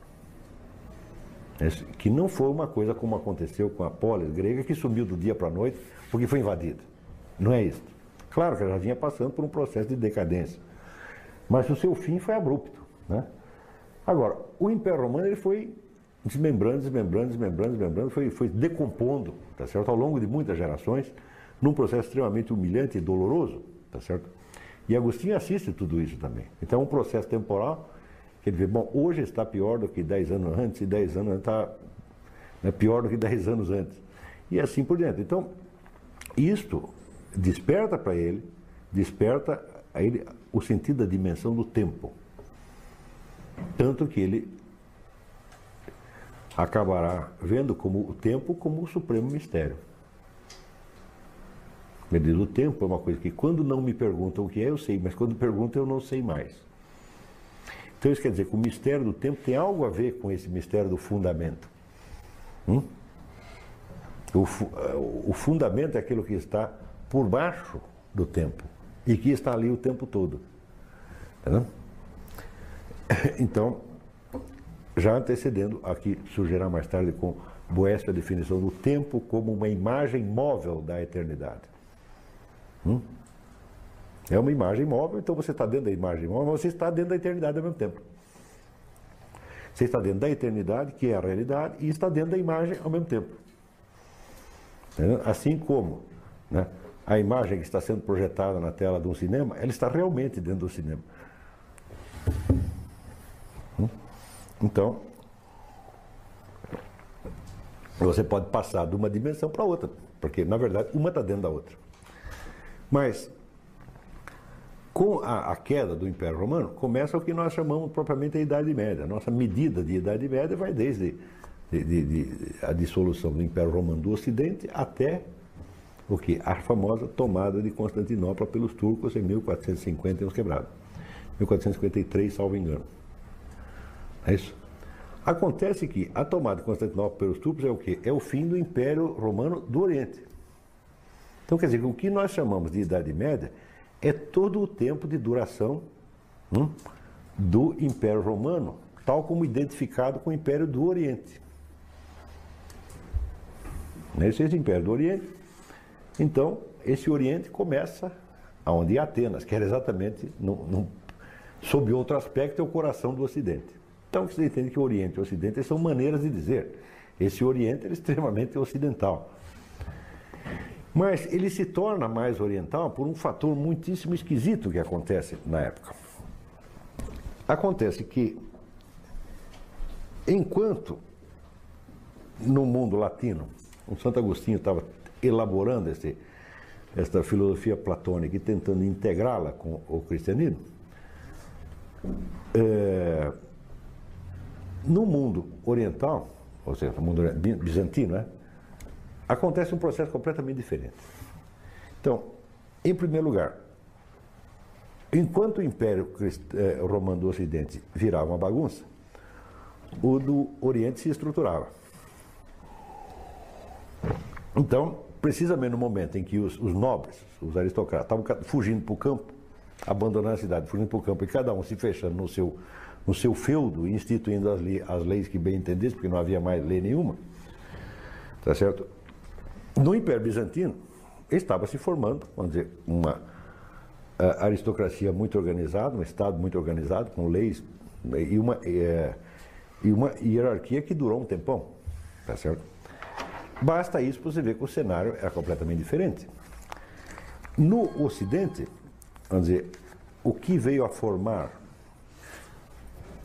a aristocracia, tal como nós a conhecemos, é a mistura de duas coisas: o resíduo da antiga nobreza romana, que sobrou, e os novos nobres, que, a nova nobreza que se forma pelas invasões bárbaras. Você toma o terreno do outro e diz: bom, agora o chefe sou eu. Né? E esta nova nobreza, ela se caracteriza, vamos dizer, pela sua índole exclusivamente militar. A única ocupação digna deles era a guerra. Tá certo? Então quer dizer que todos os assuntos, quer dizer, dos assuntos administrativos e estatais, ninguém se ocupava porque não existia Estado. A administração era muito simples, a administração de uma fazenda. Não é isso? O Estado não existia. E as poucas tarefas administrativas necessárias à vida civil, a igreja ia assumindo. Tá? Então a igreja estava continuamente formando pessoas letradas, que além de transmitir a doutrina cristã e de ensinar as pessoas a ler e escrever, ainda exercia de vez em quando as funções de cartório. Tá certo? Quer dizer que no Ocidente se forma um clero que desde o início está centrado na atividade intelectual letrada, ao lado de uma aristocracia guerreira que se recusa terminantemente a aprender a ler. É isso? Por exemplo, quando Carlos Magno né, consente a aprender a ler, já tem 30, e, 30 e tantos anos, e consente praticamente por amizade, ó, um monge alcuíno, né, que ele tinha chamado para organizar a educação ali. Durante séculos, a educação no Ocidente só visa dois tipos de pessoas: aqueles que de algum modo visam ao clero e as mulheres. Tá certo? Portanto, quando vocês ouviram uma líder feminista dizer que as mulheres foram excluídas da educação, era exatamente o contrário. Mas exatamente o contrário. Qualquer escola que você chegasse, metade era futuro padre, metade era mulher. Tá certo? E os homens não iam para lá por nada deste mundo. Se o cara quer ser guerreiro, você vai ser padre? Não. Então por que você quer aprender a ler? Isso aí é coisa de viado, não pode. É exatamente isso. Quer dizer que se não é padre, não quer ser padre e quer estudar, porque tem alguma coisa errada nele. Tá Era exatamente assim. E as mulheres, não, elas têm que aprender a ler, porque daí elas decoram aqueles poemas, eles leem para nós, tocam música para nós, entendeu? Para exercer funções, vamos dizer, de, de ser de, não de, de, educação também das crianças, elas que vão educar as crianças, né? tá certo? Elas educam as crianças. Então, E elas representam o elemento suavizador do- do- dos costumes, porque né, a gente está o tempo todo em guerra. Quando chega em casa, tem que ter um negócio melhorzinho, tá entendendo? Então, esse mundo melhorzinho é organizado pelas mulheres. Então, diga. Mas por que que as mulheres tinham que saber ler para educar as crianças e as crianças não teriam que saber ler? Porque elas são as que passam a tradição. Elas vão ensinar a criança a rezar, por exemplo, essas coisas. É muito mais fácil fazer isso sabendo ler, né? É isso? Que elas que, elas que, elas que são, vamos dizer, que ensinam a religião. Você vê que até hoje, no mundo, você vê que entra qualquer igreja, tem mais mulher do que homem. Até hoje é assim. Mas é assim aqui. Se você vai no, no, numa mesquita, tem 500 homens e 30 mulheres. Mulheres têm preguiça de ir. Esse, eles ficam em compartimentos separados, né? Sempre o dos homens está cheio, das mulheres está vazio. Embora seja obrigatório ir. Elas simplesmente não vão. Então quer dizer que no mundo islâmico, religião é ocupação de homem. né? Assim como entre índio. né? Índio, só, só homem se ocupa da religião. Mulher não. Agora, aqui no Ocidente, por causa deste fator, se impregnou até hoje um negócio que as mulheres têm mais interesse na religião do que os homens. Hum? Na é, a história de mulheres tem que saber ler, poder transmitir a religião. Né? Elas são um fator de continuidade histórica. Isso, isso significa que para assimilar essas tradições não é preciso saber ler, mas para transmiti-las é preciso. Não entendi. Isso significa que para assimilar essas tradições não era preciso. Não, não, não. Era preciso sim. Porque a nobreza nunca assimilou. Não, porque as crianças não sabiam ler. Não, eh, né, no processo de, de passar isso, algo da tradição, que algumas acabam se destacando porque querem aprender a ler, pô, e outras não. Entendeu? Agora, aquele mínimo, tá certo? você pode aprender sem, sem saber ler. Tá certo? Mas o elo de continuidade é dado pelas mulheres. Elas são, vamos dizer, por um lado a igreja, quer dizer, os monges, os padres, e por outro lado as mulheres são o elo de continuidade. Tá certo? Elas têm a memória do passado, os homens não, os homens estão só querendo saber da- de guerra, de bagunça, tá? Então, isso quer dizer que a função letrada fica associada à igreja, tá certo? E, portanto, a uma organização que é distinta do poder temporal. O poder temporal é de índole guerreira, né? No Império de Bizâncio acontece exatamente o contrário. A corte está organizadíssima, existe um Estado organizado e o Estado precisa de funcionários qualificados. Então quer dizer que o ensino ali é estatal. Entendeu? E o que, que se ensina ali? As tradições antigas, a retórica, filosofia, etc, etc. né? E por outro lado, o elemento religioso, a religião, fica à margem do ensino. A religião se transmite nos mosteiros e nas igrejas e não é integrada no ensino letrado. Hum? Bem, o que, que acontece? Acontece que algo como o nosso famoso conflito de igreja e Estado, que perpassa toda a história da Idade Média Ocidental, não acontece lá. Hum? Mas também não acontece uma coisa característica que vai eh, definir todo o, o- a etapa seguinte, que é a Idade Média propriamente dita, que é o desenvolvimento da teologia no sentido em que nós a entendemos no Ocidente, quer dizer, como teologia racional. O que é teologia racional? É a explicitação dialética do conteúdo da fé e a, a- vamos dizer, a sua prova dialética, a sua de- articulação e defesa dialética. Entendeu?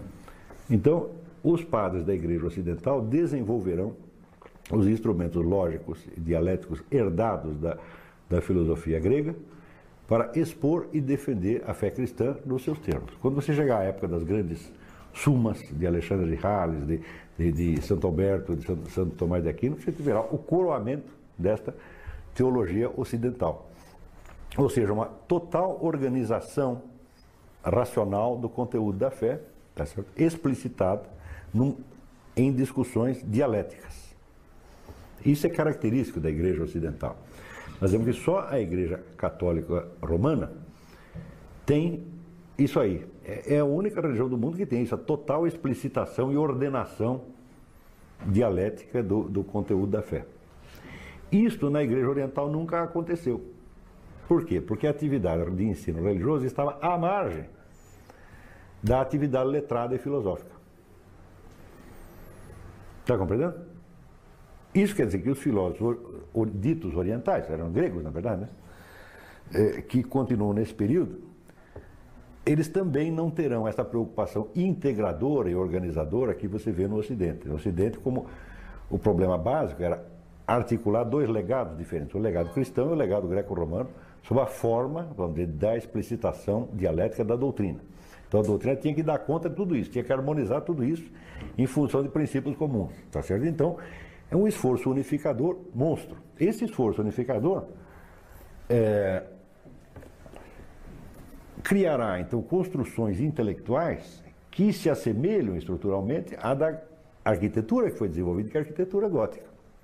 Existe um famoso livro do Erwin Panofsky, que chama Arquitetura Gótica e Pensamento Escolástico, que ele mostra que a estrutura lógica dos tratados escolásticos, a estrutura lógica das sumas, tá certo?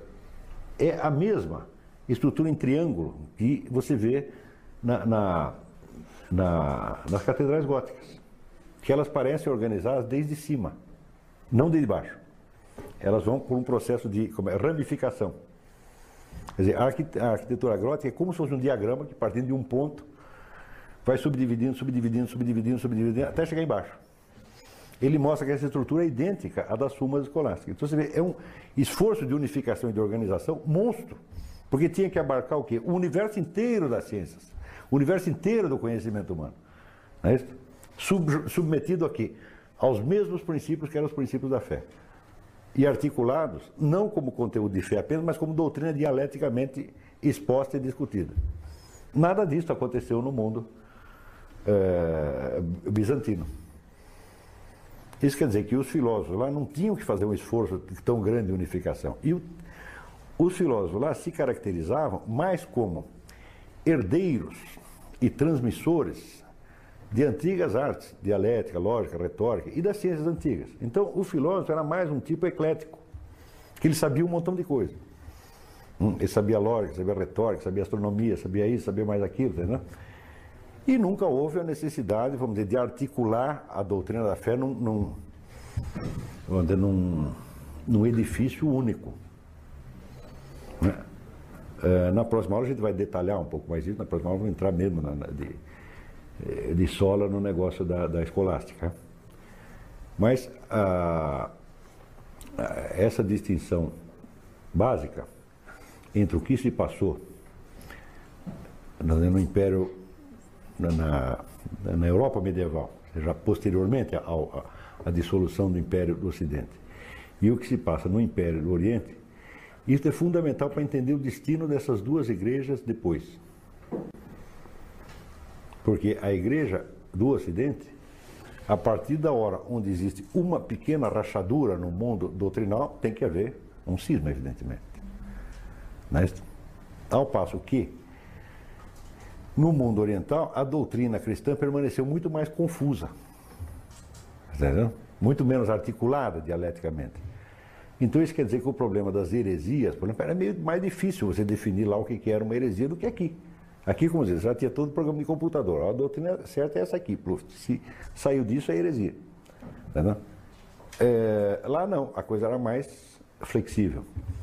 Esta maior flexibilidade tá certo? É, e o relativo isolamento em que a igreja permaneceu do, do, do poder estatal permitiram que muito mais tarde a igreja oriental sobrevivesse melhor ao impacto do mundo moderno do que a ocidental.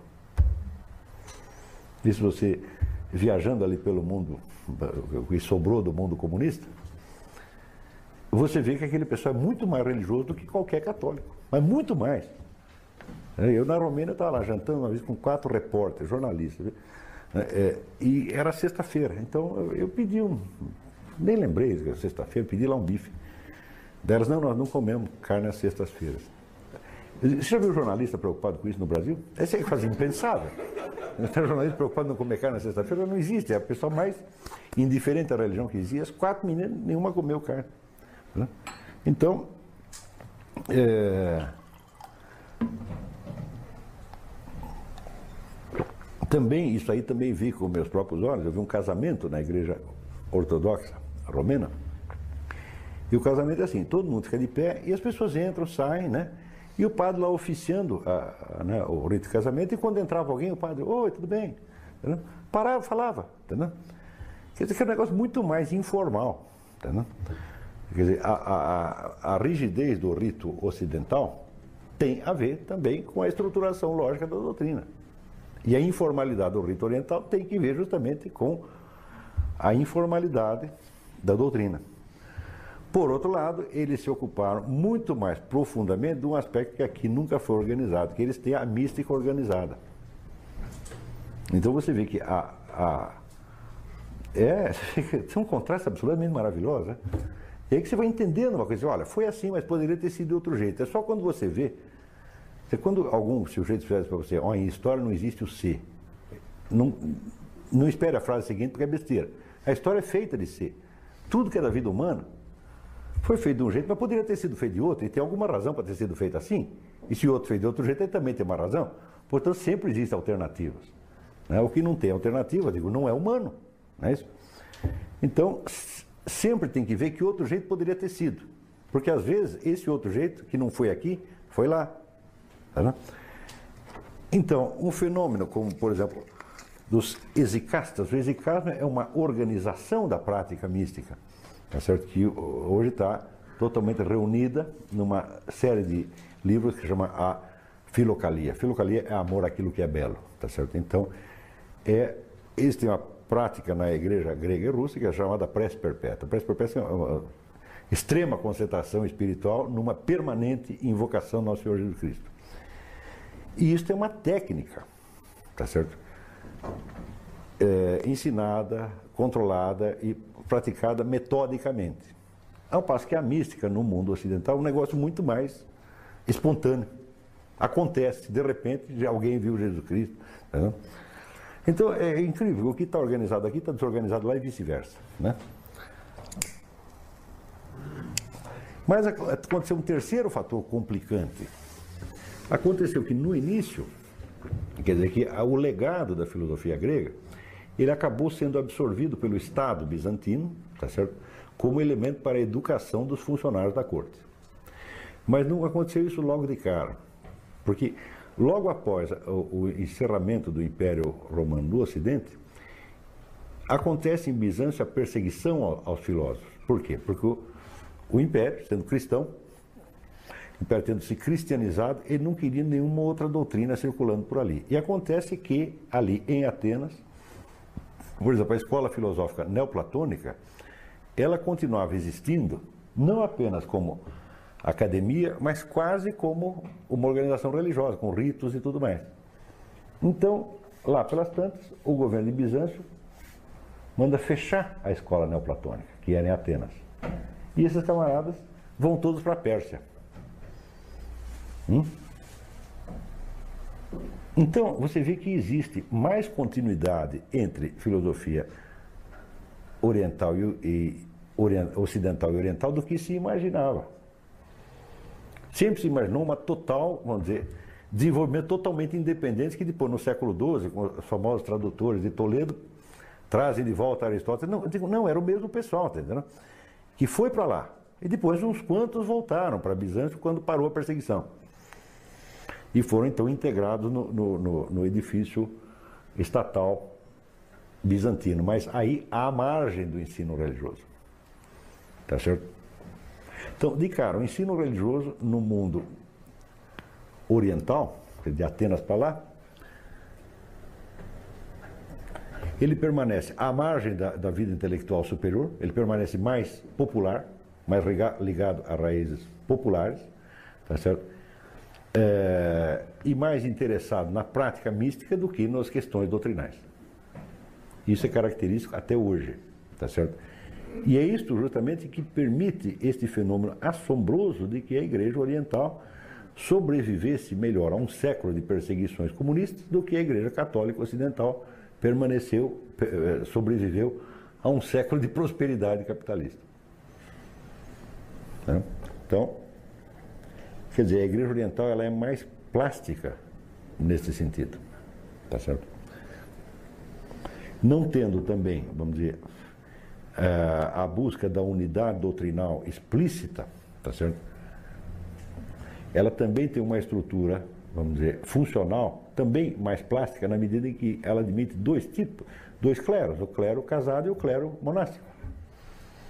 O clero casado estando, portanto, mais integrado na vida popular do que o, o, o monge, que pelo que o próprio nome diz, monos, é um, é um ser solitário. É? Mas, de qualquer modo, sempre se reconheceu na Igreja Oriental que o centro da religião é o monge. É o monge é o verdadeiro coração da religião. O outro clero secular é, é, ele depende espiritualmente do monge, né? Então, tanto que para as funções superiores tem que ser monge. Se você é padre, padre casado, bom, você não vai a bispo, você não vai chegar. Só se for monge. É, e esses arranjos não foram possíveis na, na, na igreja uh, ocidental. Tá certo? Ora,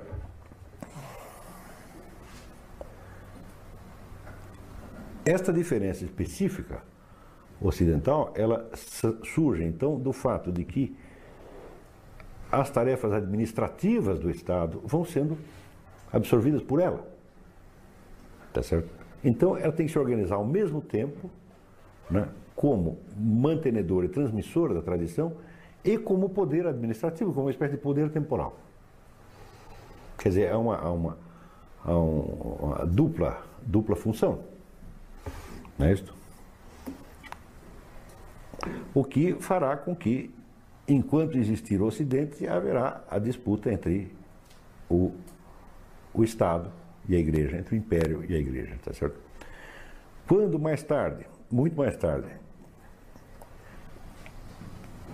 a nobreza descobrir que uma das fontes da, da, da, do poder da igreja é justamente o conhecimento, as letras, então ela tentará absorver para si tá certo? e criará uma nova espécie de intelectualidade agora palaciana que é totalmente desconhecida né, na Idade Média. E esta é a origem das literaturas nacionais e das filosofias nacionais. É um processo complicadíssimo que nós vamos estudar um pouco mais, mais para dentro.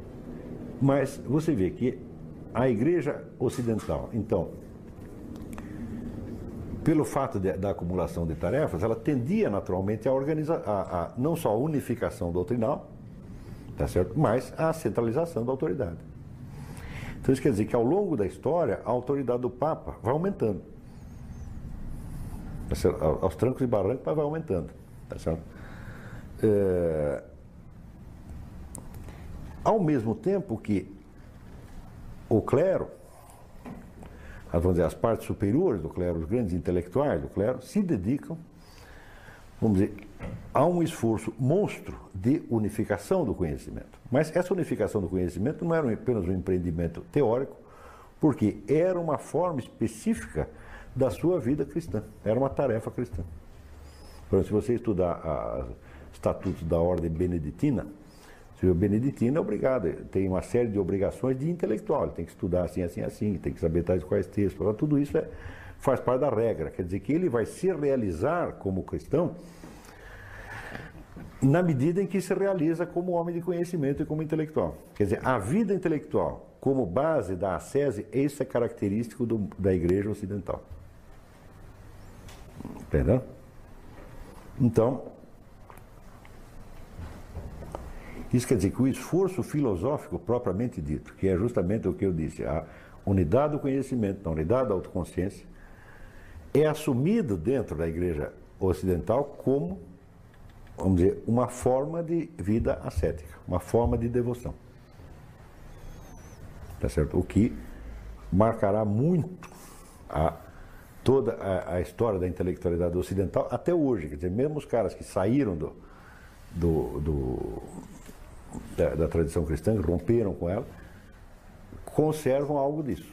Quer dizer, a forma, o, o, o fenômeno moderno do clero leigo, o, uh, Rousseau, Diderot, é, é, e outros que tais, que são, vamos dizer, os, os novos guias morais da, da, comunidade, embora estando à margem da religião, é um resíduo, tá certo? Da é, vida intelectual como prática ascética cristã. É? Ora, nós podemos dizer que existe uma filosofia, vamos dizer que a, o divisor de águas entre a filosofia antiga e a filosofia propriamente medieval é dada pelo seguinte fator. Todo aquele legado de filosofia greco-romana que em Bizâncio estava sendo absorvido para a formação dos funcionários da corte, à margem, portanto, da igreja, no Ocidente é absorvido para a formação do próprio clero. Está entendendo? Então, a hora que você forma um certo, um certo número de, uma certa, um certo volume de bibliografia, né, com uh, trechos de Platão e Aristóteles e as, as técnicas retórica, dialética, etc, etc. E isto começa a ser integrado no ensino do clero, a partir daí você tem a filosofia escolástica. Porque a partir daí começa um esforço coletivo de unificação do conhecimento e de unificação da doutrina, tá certo? Esforço no qual cada um participa como aspecto da vida, da sua vida de asceta intelectual. Isto é que é exatamente o que vai definir a filosofia escolástica. Então, o primeiro tipo, vamos dizer, que encarna isso aí plenamente, é um cidadão chamado Anícios Manlius Severinos Boécios, aí por volta do século V, VI. Né? Então, Boécio é, ao mesmo tempo, um homem da igreja, é, é um funcionário, tá certo? Funcionário da chancelaria da, da corte, é um conservador dos escritos antigos, um tradutor e comentador de Aristóteles, Platão, etc, etc, e é um filósofo tá certo? que busca a unificação do conhecimento como um dever ah, inerente à sua vida ascética de cristão. Ele, ele não era beneditino. Ah? Ele não era beneditino. Não, não era beneditino, não. Então, é, Boécio, então, tem uma infinidade de manuais que ele escreveu, manuais para ensino, quer dizer, ele é um dos formuladores do ensino escolástico. Né? Então, é claro que esse, o ensino escolástico é chamado é filosofia chamada escolástica, porque que se cultivava nas escolas, onde se formava, então, o, o clero. Né? Para se formar essas escolas é necessário que você tenha um material de base. Esse material de base, foi, Boécio foi um dos camaradas, um dos primeiros que articularam isso. Tá certo? Não se limitando, porém, como os bizantinos, a conservar esse material, mas partindo para uma elaboração é, mais funda, tá certo? E levado também a isso por uma circunstância biográfica peculiar, porque ele é acusado de participar de um complô né, é, em favor do Império Oriental e vai para na cadeia. E na cadeia ele vai ser executado. E nos meses que antecedem a sua a sua execução, ele escreve um dos grandes livros do Ocidente, que é A Consolação da Filosofia, De Consolação e Filosofia. Né? No qual a filosofia aparece tá certo? como portadora de um tipo de consolação cristã. Tá certo? Quer dizer que a, a, o conteúdo todo assimilado, o conteúdo e as técnicas todas assimiladas da filosofia grega surgem já como portadoras de uma mensagem cristã, não apenas no ensino, mas para a articulação e a, a como é que diz? A, a estruturação da própria alma de Boécio. Entendeu? Então, aquilo que Justino Mártir dizia que uh, o cristianismo é o coroamento da filosofia, o que vem depois da filosofia, em Boécio já não se pode dizer assim, o cristianismo é a própria filosofia, já não, pode, não é possível distinguir uma coisa da outra. Entendeu? Então esta síntese que em Boécio aparece não apenas como fruto de uma longa elaboração intelectual, mas aparece como é, vivência, tá certo, do prisioneiro, tá certo, que uh, tem uma visão de uma mulher que é o espírito da, da filosofia, da sabedoria, que aparece e dialoga com ele na, na prisão e lhe passam em, em linguagem platônico-aristotélica o próprio cristianismo. Tá certo? Então aí você vê que já sintetizou todos aqueles elementos dispersos já viraram, tá certo?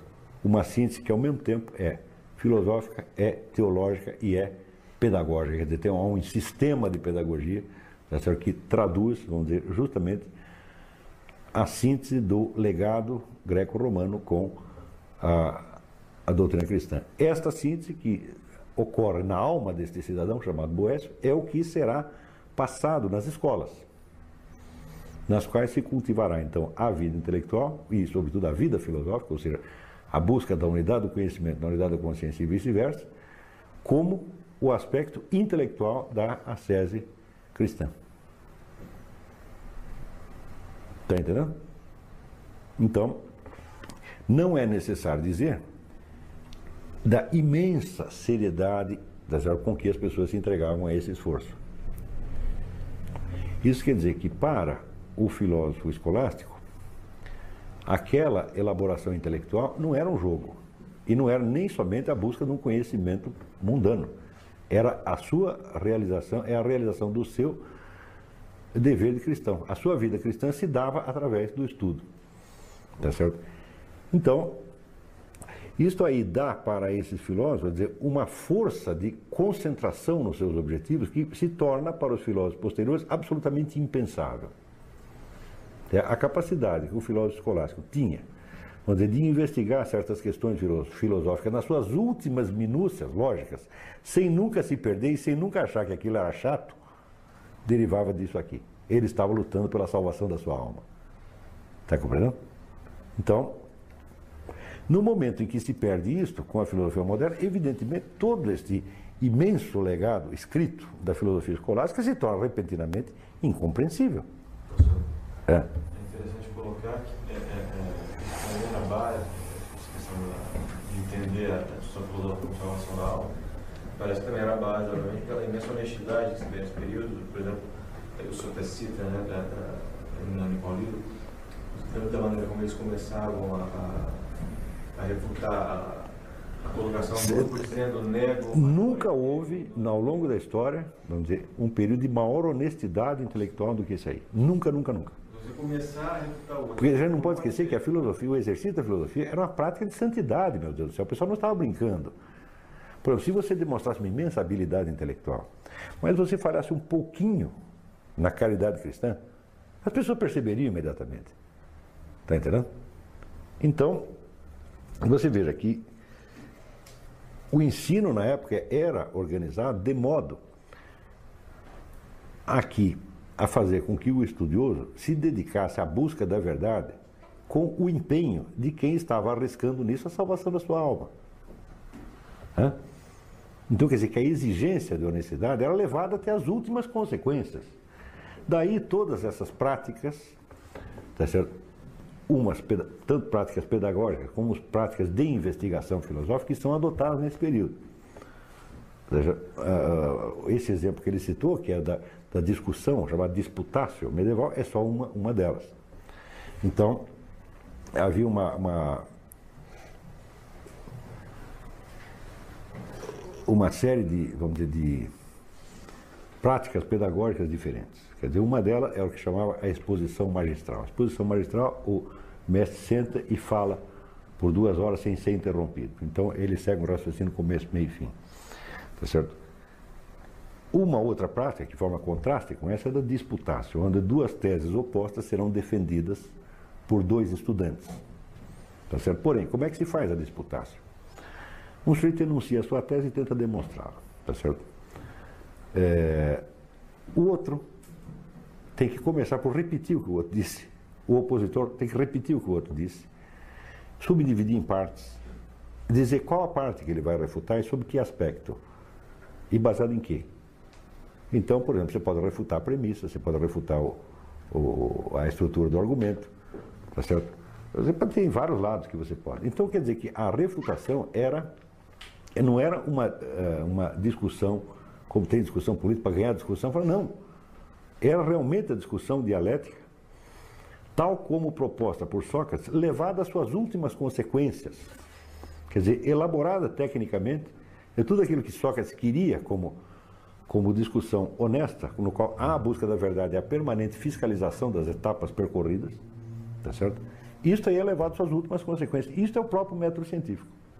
Só, só você imaginava isso no, no plano da, da consciência individual, o homem discutindo consigo mesmo. Não, não, não. Não, não eu discutia na, com, com seus amigos na praça pública. Sim, mas é claro que o mesmo processo era repetido interiormente. Agora, você fazer isso absolutamente sozinho é impossível.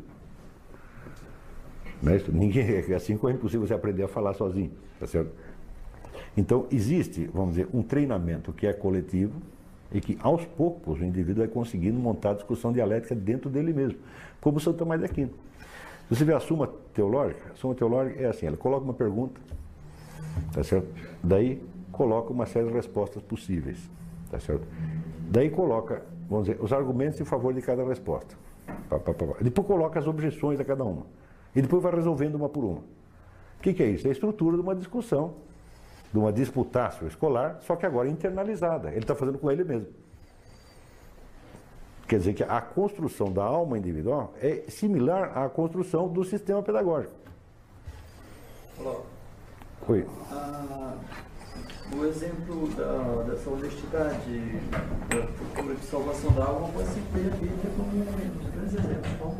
Como?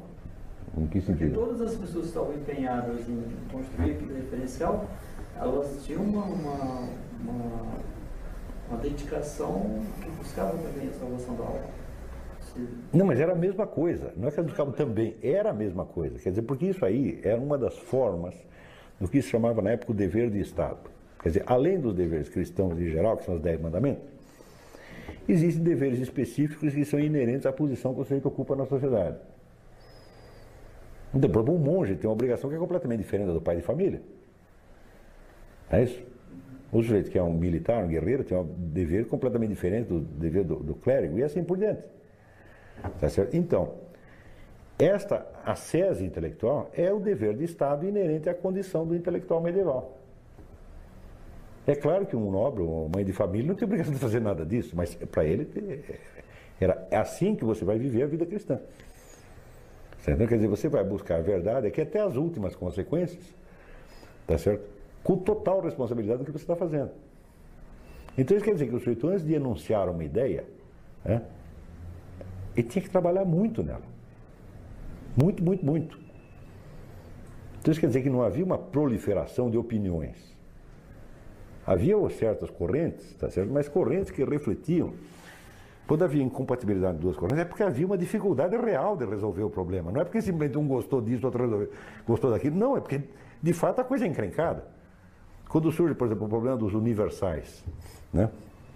Quer dizer que os termos gerais, eles expressam coisas que existem realmente ou apenas um- uma aglomeração mental de, de entes singulares. Digo, é isso aí não é fácil de você resolver. Entendeu? Então aí surge a discussão. Uns acham que sim, outros acham que não. Mas quando você vai, perpassa as discussões, você vê que a questão não está realmente resolvida. Quer dizer que quando surge, quando formam facções, é porque não deu para resolver a questão. Apesar dos melhores esforços. Quer dizer que ninguém estava levantando ah, opiniões porque sim. No curso de uma investigação, chegou-se a certas, certos, vamos dizer, eh, blocos de, de, de, de- problemas que não puderam ser resolvidos. Então, daí você tem que optar. Eu, eu acho isso, o outro acha aquilo. Entendeu?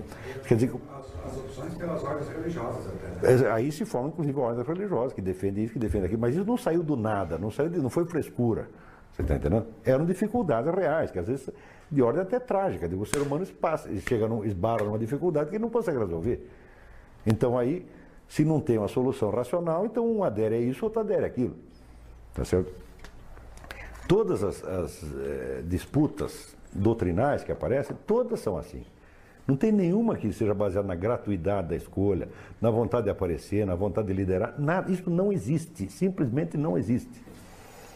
Aquelas pessoas todas, todas as correntes que fossem, eram de uma humildade, de uma devoção exemplar, estavam fazendo o melhor possível. Você está entendendo? Então é por isso que, por exemplo, se o sujeito chegava a defender uma posição herética, às vezes é porque não tinha havido os meios dialéticos de mudar a opinião do cara. Está entendendo?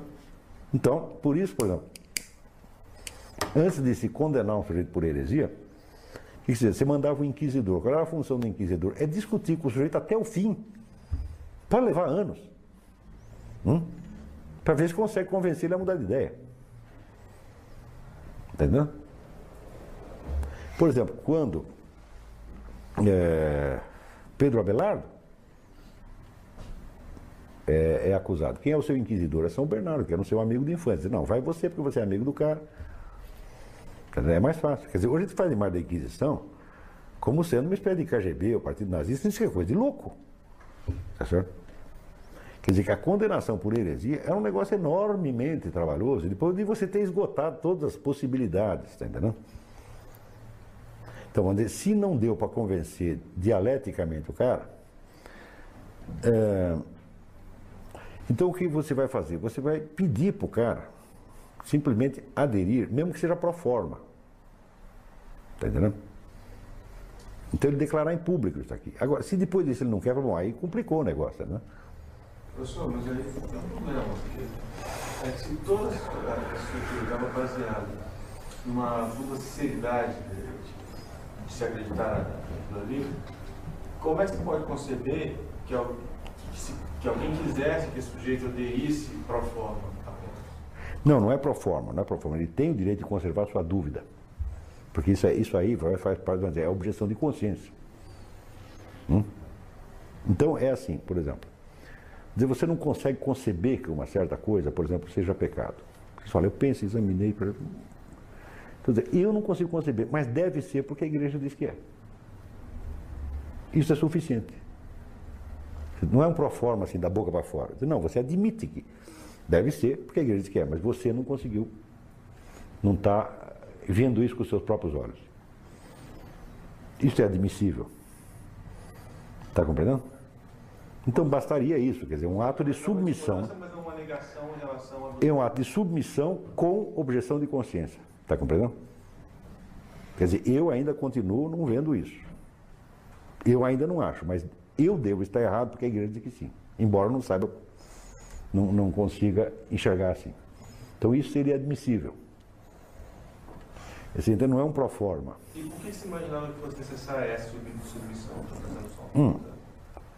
Porque se surgisse, vamos dizer, uma, se você aceitasse aquela, aquela é, ruptura tá certo, do edifício racional, tá certo? a igreja toda cairia, viraria a igreja oriental, porra. Então, mil anos, mil e quinhentos anos de civilização ia para o brejo. Aqui o Ocidente apostou tudo tá certo? na unificação total da, da, da doutrina. Unificação total da doutrina, unificação da igreja e, no fim das contas, unificação de Estado e igreja. Apostou tudo nisso aí. Tá entendendo? Tá bom. Foi assim aqui. No outro lugar foi do outro jeito. Aqui teve seus problemas, lá teve outros problemas. Tá? Se todo mundo tiver no mesmo nível de honestidade, você não conseguiu convencer a maioria dialética. É porque uma... você está errado, então... Não, não é que você está errado. É porque é um limite da inteligência humana. Certo. Uhum. Chegamos aqui e falamos, isso aqui, bicho, só Deus sabe. Fiel ler o catecismo inteiro. Como é? Só porque a pessoa acredita em Jesus, ela vai ler o catecismo inteiro. Não entendi, não entendi. Não, por isso. A unificação da doutrina acaba produzindo uma série de documentos que a pessoa precisa conhecer não, essas discussões só apareciam entre intelectuais, quer dizer, o povão está por fora disso aí. Né? Então, quer dizer, no nível popular, a igreja, tá, a fé estava totalmente unificada, porque não chegava até essas questões. Mas e quando chegasse? E se chegou um sujeito à conclusão de que o negócio é completamente diferente, ele começa a ensinar aquilo. Hum? Então daí se torna, vamos dizer, não apenas uma objeção pessoal, mas se torna uma heresia mesmo. Quer dizer, o sujeito fundou outra religião. E não esqueça o seguinte, que o único fator unificante era a igreja. Você não tinha Estado organizado. Isso quer dizer que a, a dissolução da igreja seria o caos total. Você não tinha unidade administrativa, você só tinha unidade religiosa. Você está entendendo? Então a unidade religiosa era o que podia, era o fator arbitral entre os vários poderes espalhados pelo mundo. Se esse poder arbitral também caísse, não, então era a guerra total. Está entendendo? Me vem duas perguntas na cabeça. A primeira é o seguinte, no caso da heresia, é, é, qual era o espaço que se dava a, a possibilidade de que o herege... Da pregação daquilo, nenhuma. Não, de que o herege pudesse convencer o inquisidor, da sua posição. Ué. É, é, era admitido isso? Era, claro, que era, claro que era admitido. Mas se ele conseguisse provar aquilo, tá certo? Então a igreja ia ter que mudar de opinião, a igreja inteira. Quer se o cara está certo, ele vai provar que está certo, e daí ele chega aqui em Roma, e daí nós vamos dizer, é, é, verdade isso aí que você falou, então pronto, passamos a pensar assim. Quer dizer, os, veja, os concílios eram exatamente isso. Os concílios é uma longa e complexíssima fixação do dogma. Só depois de exaustivas discussões, bom, agora chegamos à conclusão de que o negócio é assim. Está entendendo? Ou seja, aí não seria uma ameaça do edifício inteiro, porque o edifício inteiro aderiria. O edifício inteiro, quer dizer, ou vai todo mundo ou não vai ninguém. Esse é o ponto. Porque se o sujeito está certo, às vezes não é uma questão doutrinal, pode ser até uma questão, vamos dizer, pastoral, como por exemplo, quando surgem essas ordens mendicantes. Vai para o negócio de São, São Francisco de Assis. É um sujeito maluco, joga fora tudo que tem, começa lá, que tem visão de Jesus Cristo, faz cura, né? E vive assim uma vida errante, tá? E, bom, eles querem fazer isso aí, eles estão chamando pessoas para fazer isso aí. Pode ou não pode? Então não podia. Até o Serpão não podia, porque nunca tinha feito isso. O que o cara faz? Ele vai até Roma e convence o Papa. É? Então você não pode admitir a exceção. Você está entendendo? Não tem exceção. Se o negócio é certo, é certo. Então a igreja inteira tem que aprovar.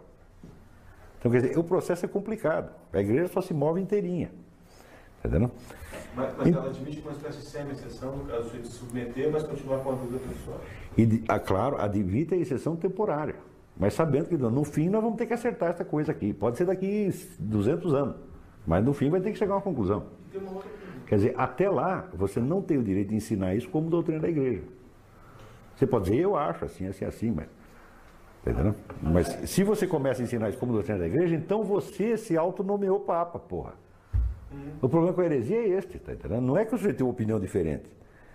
Não é. É que ele, é que ele a- adota por sua própria conta aquilo como opinião da igreja. Então ele está quebrando a unidade da igreja e fundando outra. Então ele é um cara cismático, tá entendendo? Então, na medida que ele afirmasse alguma coisa contrária à doutrina geral, mas afirmasse aquilo como posição pessoal e não como posição da igreja, isso é uma coisa. Não, não só isso era aceitável, como isso era, vamos dizer, o, o- o tecido da vida mesmo. Eles viviam nesse tipo de discussões.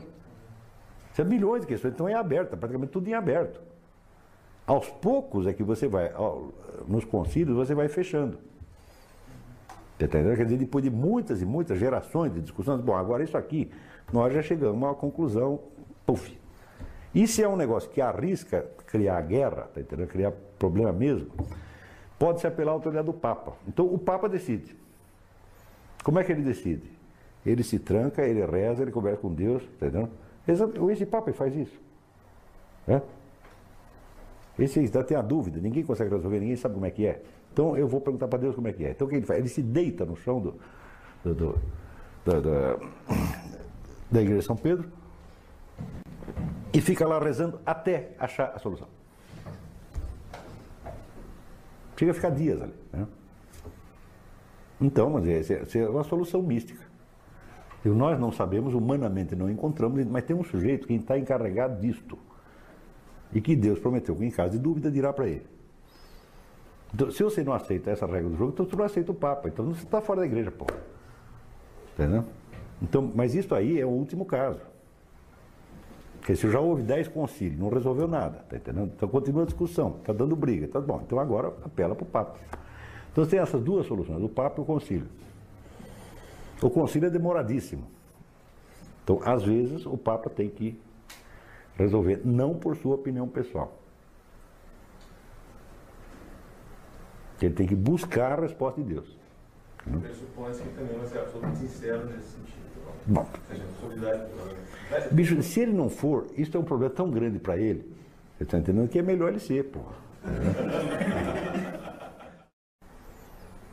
Tudo, de certo modo, está incluído na sociedade sagrada. O, o, o rei e o império também. O imperador é sagrado pelo Papa. Então ele também tem, tem, está investido de autoridade divina. Secundária, mas está. Entendeu? Bom, daí surge o problema. Diz, bom, peraí, mas eu tenho autoridade divina, mas a partir da autoridade secundária, mas a partir do momento que você me sagrou imperador, né, agora não é mais com você que eu converso, agora é com Deus.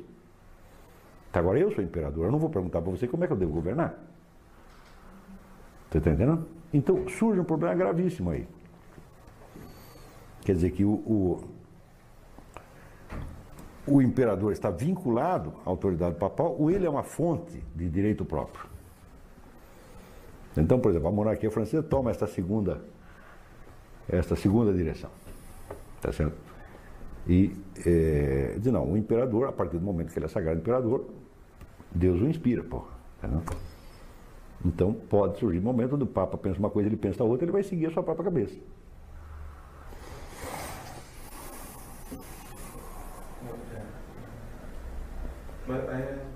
Mas, é, é, é, veja, é importante você entender que nós, hoje em dia, é difícil para o cidadão comum de hoje imaginar o que tenha sido. Isso aí porque ele imagina esses conflitos doutrinais como os conflitos doutrinais que tem dentro de um partido político hoje, por exemplo, que tem que ser resolvido rapidamente, você está entendendo? Porque vai, tem que resolver para a eleição seguinte tem que fazer uma revolução. Não, esses conflitos podiam durar gerações inteiras, ninguém estava com pressa de resolver. Está entendendo? Essas correntes não se transformavam em propostas de ação imediatamente. Nunca havia isso. Essa ambição de você inventar outro mundo, outra sociedade, isso não tinha na cabeça das pessoas. Entendeu?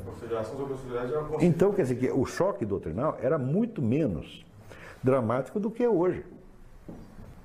Veja, a formação da igreja foi muito lenta. Não é isso? Você não, ninguém, nenhum grupo humano tinha meios de ação para sacudir assim, a Europa inteira, o mundo inteiro. Não tinha. Se fizesse uma confusão, era uma confusão regional que ninguém, na cidade vizinha, ninguém nem ficava sabendo. Tá? Então não havia essa pressa, essa urgência que tem depois.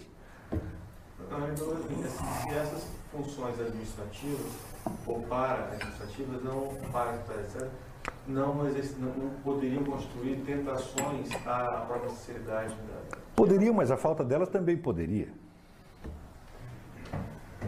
Forma, né? Veja, a, a- o fato da igreja ter uma função, vamos dizer, paralela ao Estado, e como que de fiscal do Estado, tá certo? É bom, certo, de uma representação, representa. Eu digo, e a do, do monge, o monge oriental? Hum? Eu não tenho nada que ver com isso. O imperador cortou 3 mil cabeças, mas esse é problema dele. Não é tentação também? Você entendeu? Ué, né? Não existe, eu não creio que exista uma situ- situação especificamente tentadora. Tudo pode ser ruim, tudo pode ser bom, tudo pode ser ruim, depende do momento, do, do jeito que as coisas foram feitas. Entendeu? Então, por exemplo, a, a, a confusão que surge no mundo bizantino em torno, por exemplo, do culto das imagens, que morreu gente pra caramba nesse negócio, entendendo? Quer dizer, uma facção achava que era para ter culto das imagens, outra achava que tinha que acabar. Por causa disso, morreu gente pra caramba. Por que aconteceu isso? Bom, não tem um poder unificador para dizer é assim ou não é assim, ou então cala a boca burro, ou não sabemos. Só vamos resolver no próximo concílio, então até lá você tem que sentar e esperar. Não tinha isso. Então quer dizer que a formação de facções lá foi muito mais fácil. Pior, as facções, tão logo se formavam, ganhavam apoio na corte. Hum? Então tinha apoio armado. Aqui era dificílimo fazer isso. Quer dizer que qualquer dissensão dentro da igreja católica ocidental, ela levava muito tempo para poder, vamos dizer, se, se materializar num, num conflito. E note bem, quando surge a reforma protestante, qual é o público inicial a que Lutero se dirige? Os príncipes. Não é gente da igreja. É? Ele ataca a igreja de fora, ele ganha um público fora e ataca. Por que, que isso foi possível? Os príncipes já tinham aprendido a ler. E começavam a ter ideias também. Se fosse explicar uma disputa teológica para um senhor feudal, ele não ia nem entender. Tá entendendo? Ele não sabia ler, não acompanhava esse negócio e não queria saber. Tá entendendo? Então não ia entender nada, então não tinha posição nenhuma. Dizia, não, isso é problema dos padres, o que tem a ver com isso? Tá entendendo? Agora, no mundo bizantino, não. Entendeu? Quer dizer, a corte era letrada. Entendeu? A corte estava cheia de filósofos. Então, se surgia um problema na igreja, logo os filósofos iam querer dar palpite. Entendeu? E mais tarde, no Ocidente, quando se forma uma aristocracia já metida a letrada, tá certo? Então acontece a mesma coisa. Entendendo? O- A aristocracia começa a tomar posição nas questões religiosas. Então, a, a, reforma é fruto disso aí, quer dizer, é uma discussão religiosa que saiu de dentro do âmbito do clero e ganhou a adesão da aristocracia. Isso seria dificílimo de fazer durante a Idade Média. O que eu estou dando é uma armadura da história da filosofia e não o seu preenchimento. Não é isso? Porque se for você preencher cada um desses passos, você for preencher com vamos dizer, os conteúdos específicos, né? Daí, vamos dizer, 24 aulas para um curso de História e Filosofia nesta base é uma, é uma pretensão. Não, não vamos conseguir isso aí. Mas, quer dizer, eu acho mais importante, vamos dizer, mesmo passo que a gente pule, mas que a gente assinale que pulou, diz, ó, aqui pulou, tem isso, isso, isso no meio. Mais importante do que isso é você dar a verdadeira compreensão dialética dos passos mais importantes. Né? E está continuamente articulando o que está acontecendo num tempo com o que aconteceu antes, com o que viria a acontecer depois. Né? Por exemplo, você vê que esse negócio de Agostinho, muito mais do que você detalhar, mais importante do que você detalhar o pensamento de Agostinho, é você articular ele com o René Descartes depois, porque é esse que vai ser a, a, a trama da, da, da, história. É esta. Né? Agora, eu não tenho a, a, mínima pretensão de que este curso forneça todos os elementos enciclopédicos necessários. Não, a ideia não é esta. Tá certo? A ideia é dar uma armadura suficientemente razoável para te mostrar que a história da filosofia pode ser contada como um processo real. Não é isso? que nem se dissolve numa total heterogeneidade, nem tem a unidade dada por Hegel, mas tem a unidade reconhecível, por quê? Porque é uma unidade temática. E esse tema central é o quê? A busca da unidade da consciência na unidade do conhecimento e vice-versa, que é, é o projeto socrático. Onde quer que entre isso, você pode falar de filosofia.